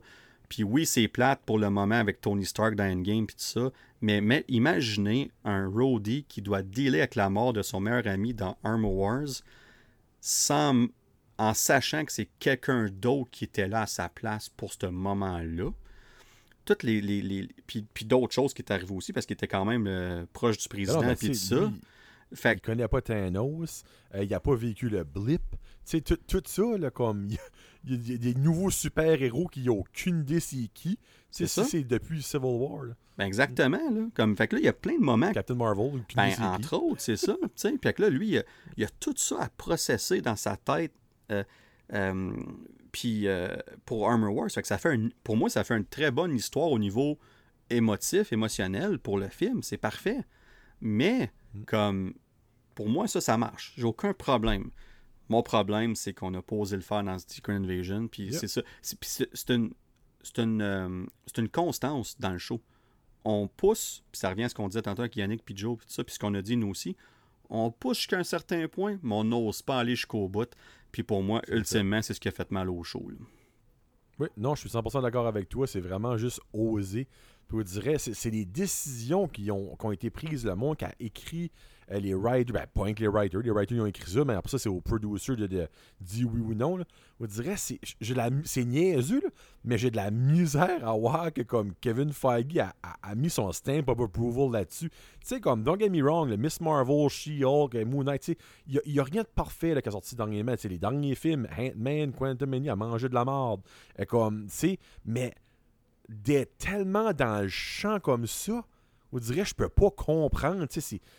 C'est-tu comme que tu disais tantôt qu'il y a juste trop de choses qui s'en vient, qui se fait faire, que comme il, il perd la traque, il perd son, son idée, sa, sa ligne, puis comme là, il, il- il- un petit peu comme dans Loki, comme il y a des petites branches des différents multiverses qui ils commencent à se perdre, perdre dans les branches, puis il perd le fil d'idée où ce qui est, mais comme c'est tellement des gros manques. C'est pas des affaires banales, je dirais, dans cette émission-là. C'est des choses que, comme les, casual fans, il y en a qui vont comprendre, pas comprendre, mais nous autres qui, qui, ça comme des fous, on est comme Nick Fury, il aurait jamais fait ça. Mais là, là-dedans, il le fait.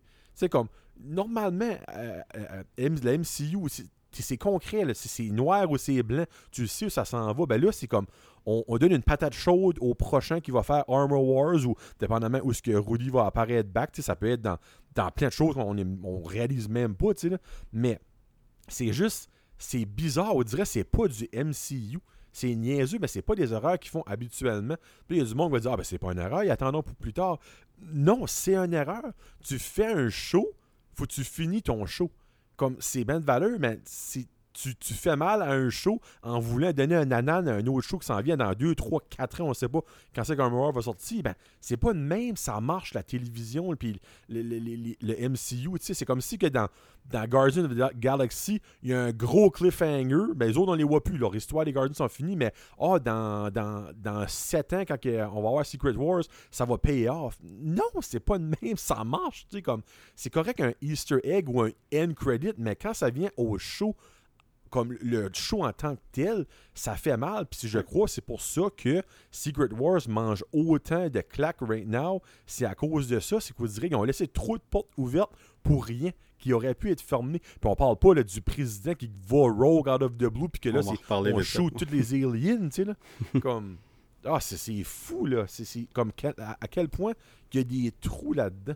Ben, vite fait, avant qu'on finisse, euh, c'est le dernier point que j'avais même pas euh, ajouté, mais qui est un très bon point que tu as amené. Le président qui va rogue, puis qui est comme moi, il dit Moi, là, euh, euh, les scrolls it, on les élimine, puis tout ça. Puis là, tu as du monde qui sont des. Qui comme quasiment des vigilantes, comme Nick Fury dit, puis ils vont tuer du monde qui sont même pas des scrolls parce qu'ils pensent que c'est un scroll. Fait que c'est un, c'est- c'est une décision d'un président qui est un peu stupide et non réfléchi. Je comprends quand que, euh, Nick Fury pose la question, puis il l'appelle, je comprends l'idée en arrière. Comme moi, j'ai un pays à, à runner, puis c'est le pays le plus puissant Oui, oui. du monde, donc j'ai une planète, entre guillemets, à, à- à gérer jusqu'à un certain point. Puis euh, les scrolls, qu'ils soient bons ou méchants, c'est pas leur place ici. Fait que ça, l'idée en arrière, je comprends, mais de là à dire qu'ils t'envoient le message puis qu'ils devraient tout crever quand il y a littéralement un scroll qui t'a sauvé la vie puis tu le sais, Ah euh, ça fait pas ça fait pas de sens. Puis au-delà de ça, Nick Fury qui l'appelle puis qui dit ça. Puis quand le président il dit ça, il fait juste se raccrocher puis il s'en va dans l'espace. Oui, c'est ça. Il arrive au début de l'émission pour sauver les scrolls, ben il s'en va quand ils sont le plus à la mort. Hey, c'est comme, c'est ça, je dis, il y a des, affaires de moi, j'étais comme, tabarouette, comme, il- c'est comme s'il avait écrit cet épisode-là sur le fly. C'est comme, c'est comme, bon, ben, on va faire la grosse bataille, puis on va mettre le reste autour, whatever. Puis, non, non, euh, c'est, je suis d'accord avec toi, ça, ce côté-là fonctionne pas non plus. De ce que je comprends, par exemple, là, le président est encore président. Puis, on sait que dans Brave. Captain America Brave New World, on sait que c'est euh, Thunderbolt Ross, euh, donc joué par, maintenant par Harrison Ford, qui va être le président dans le film Brave New World qui sort l'année prochaine. Ben là, il y, a- il y a quelque chose qui va arriver. Moi, j'étais sûr que le président était pour mourir dans ce show-là. Uh-huh. Euh, Ouais. Puis là, on arrivait en transition dans Brave New World, mais c'est pas le cas. Fait que de ce que je comprends, la- la- la- la- l'aspect paranoïa ou l'aspect de- des scrolls, puis la décision qu'il a pris euh, de, de- de- de- par rapport aux scrolls, ben ça va comme revenir le hanter. Puis de ce que je comprends, soit qu'il va se faire littéralement tuer par un scroll, on verra, ou qu'il va Mhm. perdre aux élections en cause de ça, puis qu'il va être remplacé par euh, Thunderbolt Ross, par, euh, le- Harrison Ford dans le film Brave New World. Fait que j'ai ça, ça m'intrigue de voir ça. Puis comme tu as dit, malgré la finale qui est vraiment tout croche, il y a quand même des aspects qu'on a hâte de voir et dans The Marvels, et dans Brave New World, et même dans Armor Wars, en cause de Rhodey puis tout ça. Fait qu'ils ont fait leur job jusqu'à un certain point, mais l'exécution, je m'excuse, surtout dans la finale, est tout croche. Puis, euh, puis t'avais une occasion en or, drette là, de mettre un personnage comme Sharon Carter. C'est pas comme si cette actrice-là est, est en demande au bout. T'avais une occasion en or de, de la mettre dans ce show-là, juste pour montrer qu'elle aussi, c'est un scroll. C'est pour ça qu'elle a fait un 360 degrés, 180 degrés dans, dans Falcon and Winter Soldier. Elle était un scroll, ça tout s'explique. C'est rendu le Power Broker, elle est super puissante. Puis c'est un scroll, donc ça met une autre menace de scroll dans le MCU. On avait tout était là. Il y a des affaires de même que je suis comme. C'était facile, puis ça aurait été super efficace, puis ça aurait... le monde il aurait aimé ça. Parce que le monde, ils n'ont pas trippé sur le flip de Sharon Carter, ça faisait pas de sens. Mais à cause qu'elle serait un scroll, tout s'explique, puis le monde, il aurait aimé ça. Oui. Exactement. Ça aurait, ça aurait closé une boucle d'une autre émission. Tu sais, ça aurait été cool. Exactement. Fait qu'on a, il y a beaucoup d'opportunités manquées, beaucoup de belles promesses. Euh, moi, il y a des moments Ouais. forts de cette série-là que j'ai aimé.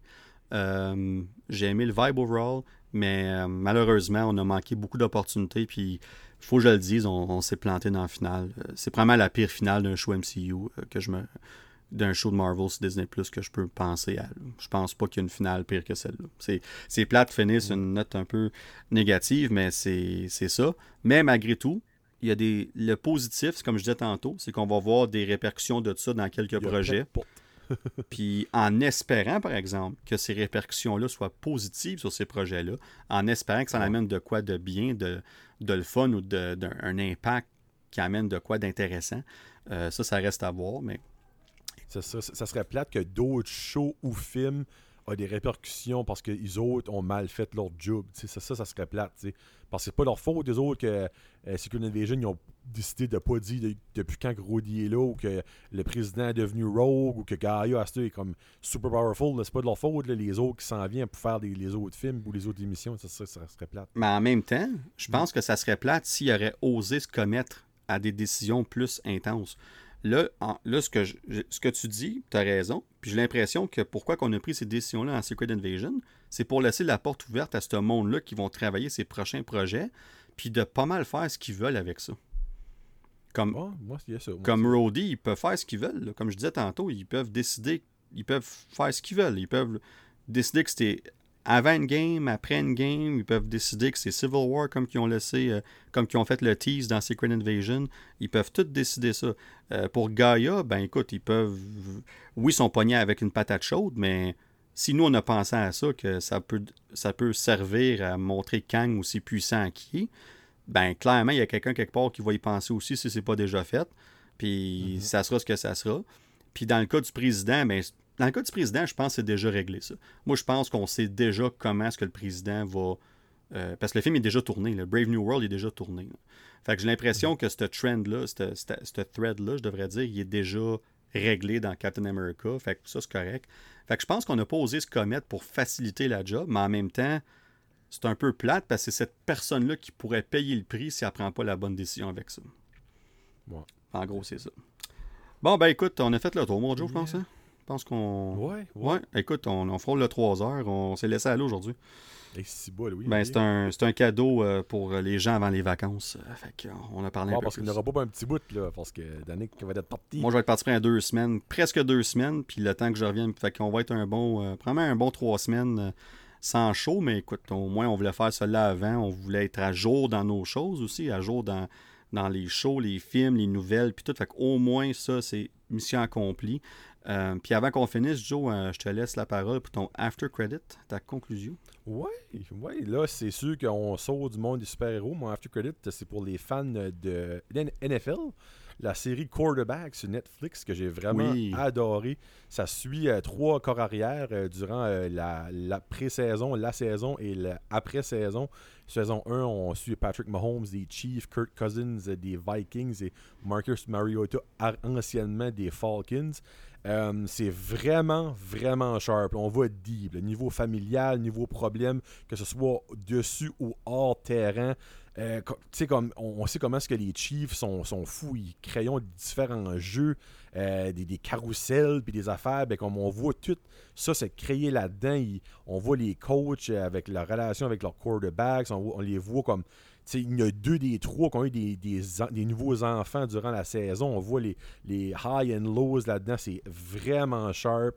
Puis ça comme ben à que Patrick Mahomes a gagné le Super Bowl l'année qu'ils ont fait ça. tu sais. Ça fait que ça finit le dernier épisode avec le, championnat de, Super Bowl de, de Mahomes contre les Eagles. Puis c'est- vraiment très bien fait. Ils ont conformé une saison 2. Euh, ils ont un petit peu de misère à avoir des, euh, des euh, corps arrière. Il y a déjà Lamar Jackson, Justin Field, Jalen Hurts, Ty- Tua Tagovailoa, Dak Prescott, puis Matthew Stafford qui ont refusé. Puis je peux comprendre parce qu'ils vont vraiment comme up close and personal. Puis il y en a est vraiment comme beaucoup euh, intense la préparation, puis comme il y en a qui sont même superstitieux, sais, ça fait qu'avoir du monde dans leurs jambes, c'est peut-être pas pour eux autres. Mais là, j'ai vu justement un matin un NFL Insider qui a dit ne soyez pas surpris que dans les prochaines journées, ils vont annoncer que ce serait Josh Allen euh, des Bills Oh, de Buffalo, wow, nice, Daniel, Daniel Jones des Giants, Oh, mon yes, Dan, yes, yes. et la plus grosse surprise, moi j'étais sur le cul, Aaron Rodgers des Jets, qui seraient les trois prochains quarterbacks.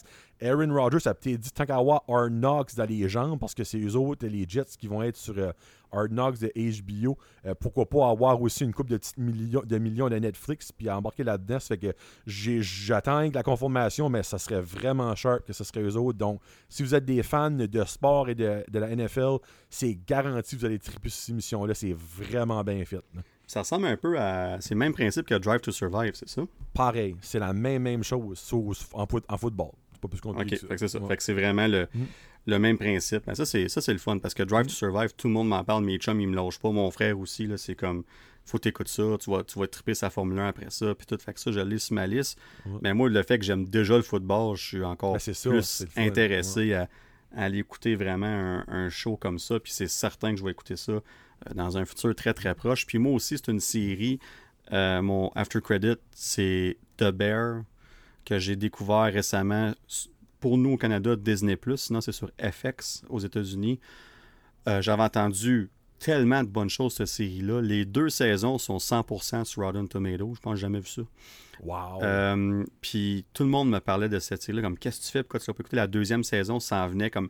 Le monde m'en parlait, puis la deuxième saison s'en est là. Vient de sortir deux semaines. Euh, moi, je pense que c'était. Ouais, ça fait deux semaines qu'elle est sortie la deuxième saison. Puis euh, moi, puis ma femme, on écoutait ça back-to-back les deux saisons. Je pense que c'est huit épisodes la première, dix la deuxième. puis honnêtement, comme la première saison est wow, mais la deuxième saison, c'est très certainement une top 5, toutes séries confondues, au niveau des saisons. Ah.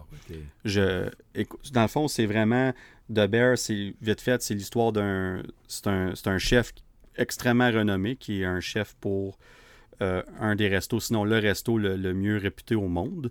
Euh, on voit pas vraiment son background, on voit juste des petites affaires ici et là à travers la, la série, mais on voit qu'il y a une façon de faire très précise. Puis son frère, il meurt, un, un événement tragique, fait qu'il revient aux États-Unis par chez eux, puis il prend, il take over le restaurant de son frère, puis c'est tout croche, c'est- une affaire comme d'amis, familiale, c'est sale, c'est c'est vraiment pas comme lui est habitué. Puis là, on voit comment est-ce que lui, un, veut transformer ce resto-là, mais en gardant les valeurs familiales. Puis c'est comme, parce que le monde, ça fait longtemps qu'il travaille là, mais aussi s'adapter au monde. Comment est-ce que lui est habitué de gérer les choses, puis se faire crier après, parce que dans ce business-là, c'est pas évident.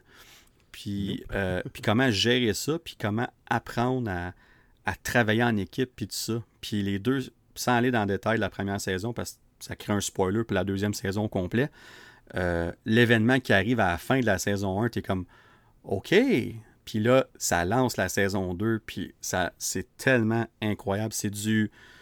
Au niveau des personnages, j'ai rarement vu des personnages aussi bien développés que ça, surtout dans la deuxième saison. Comme, comme là, nous, on vient de l'écouter, on va le réécouter bientôt, parce qu'en ayant écouté la saison 2, tu veux revoir la première pour encore plus apprécier les personnages.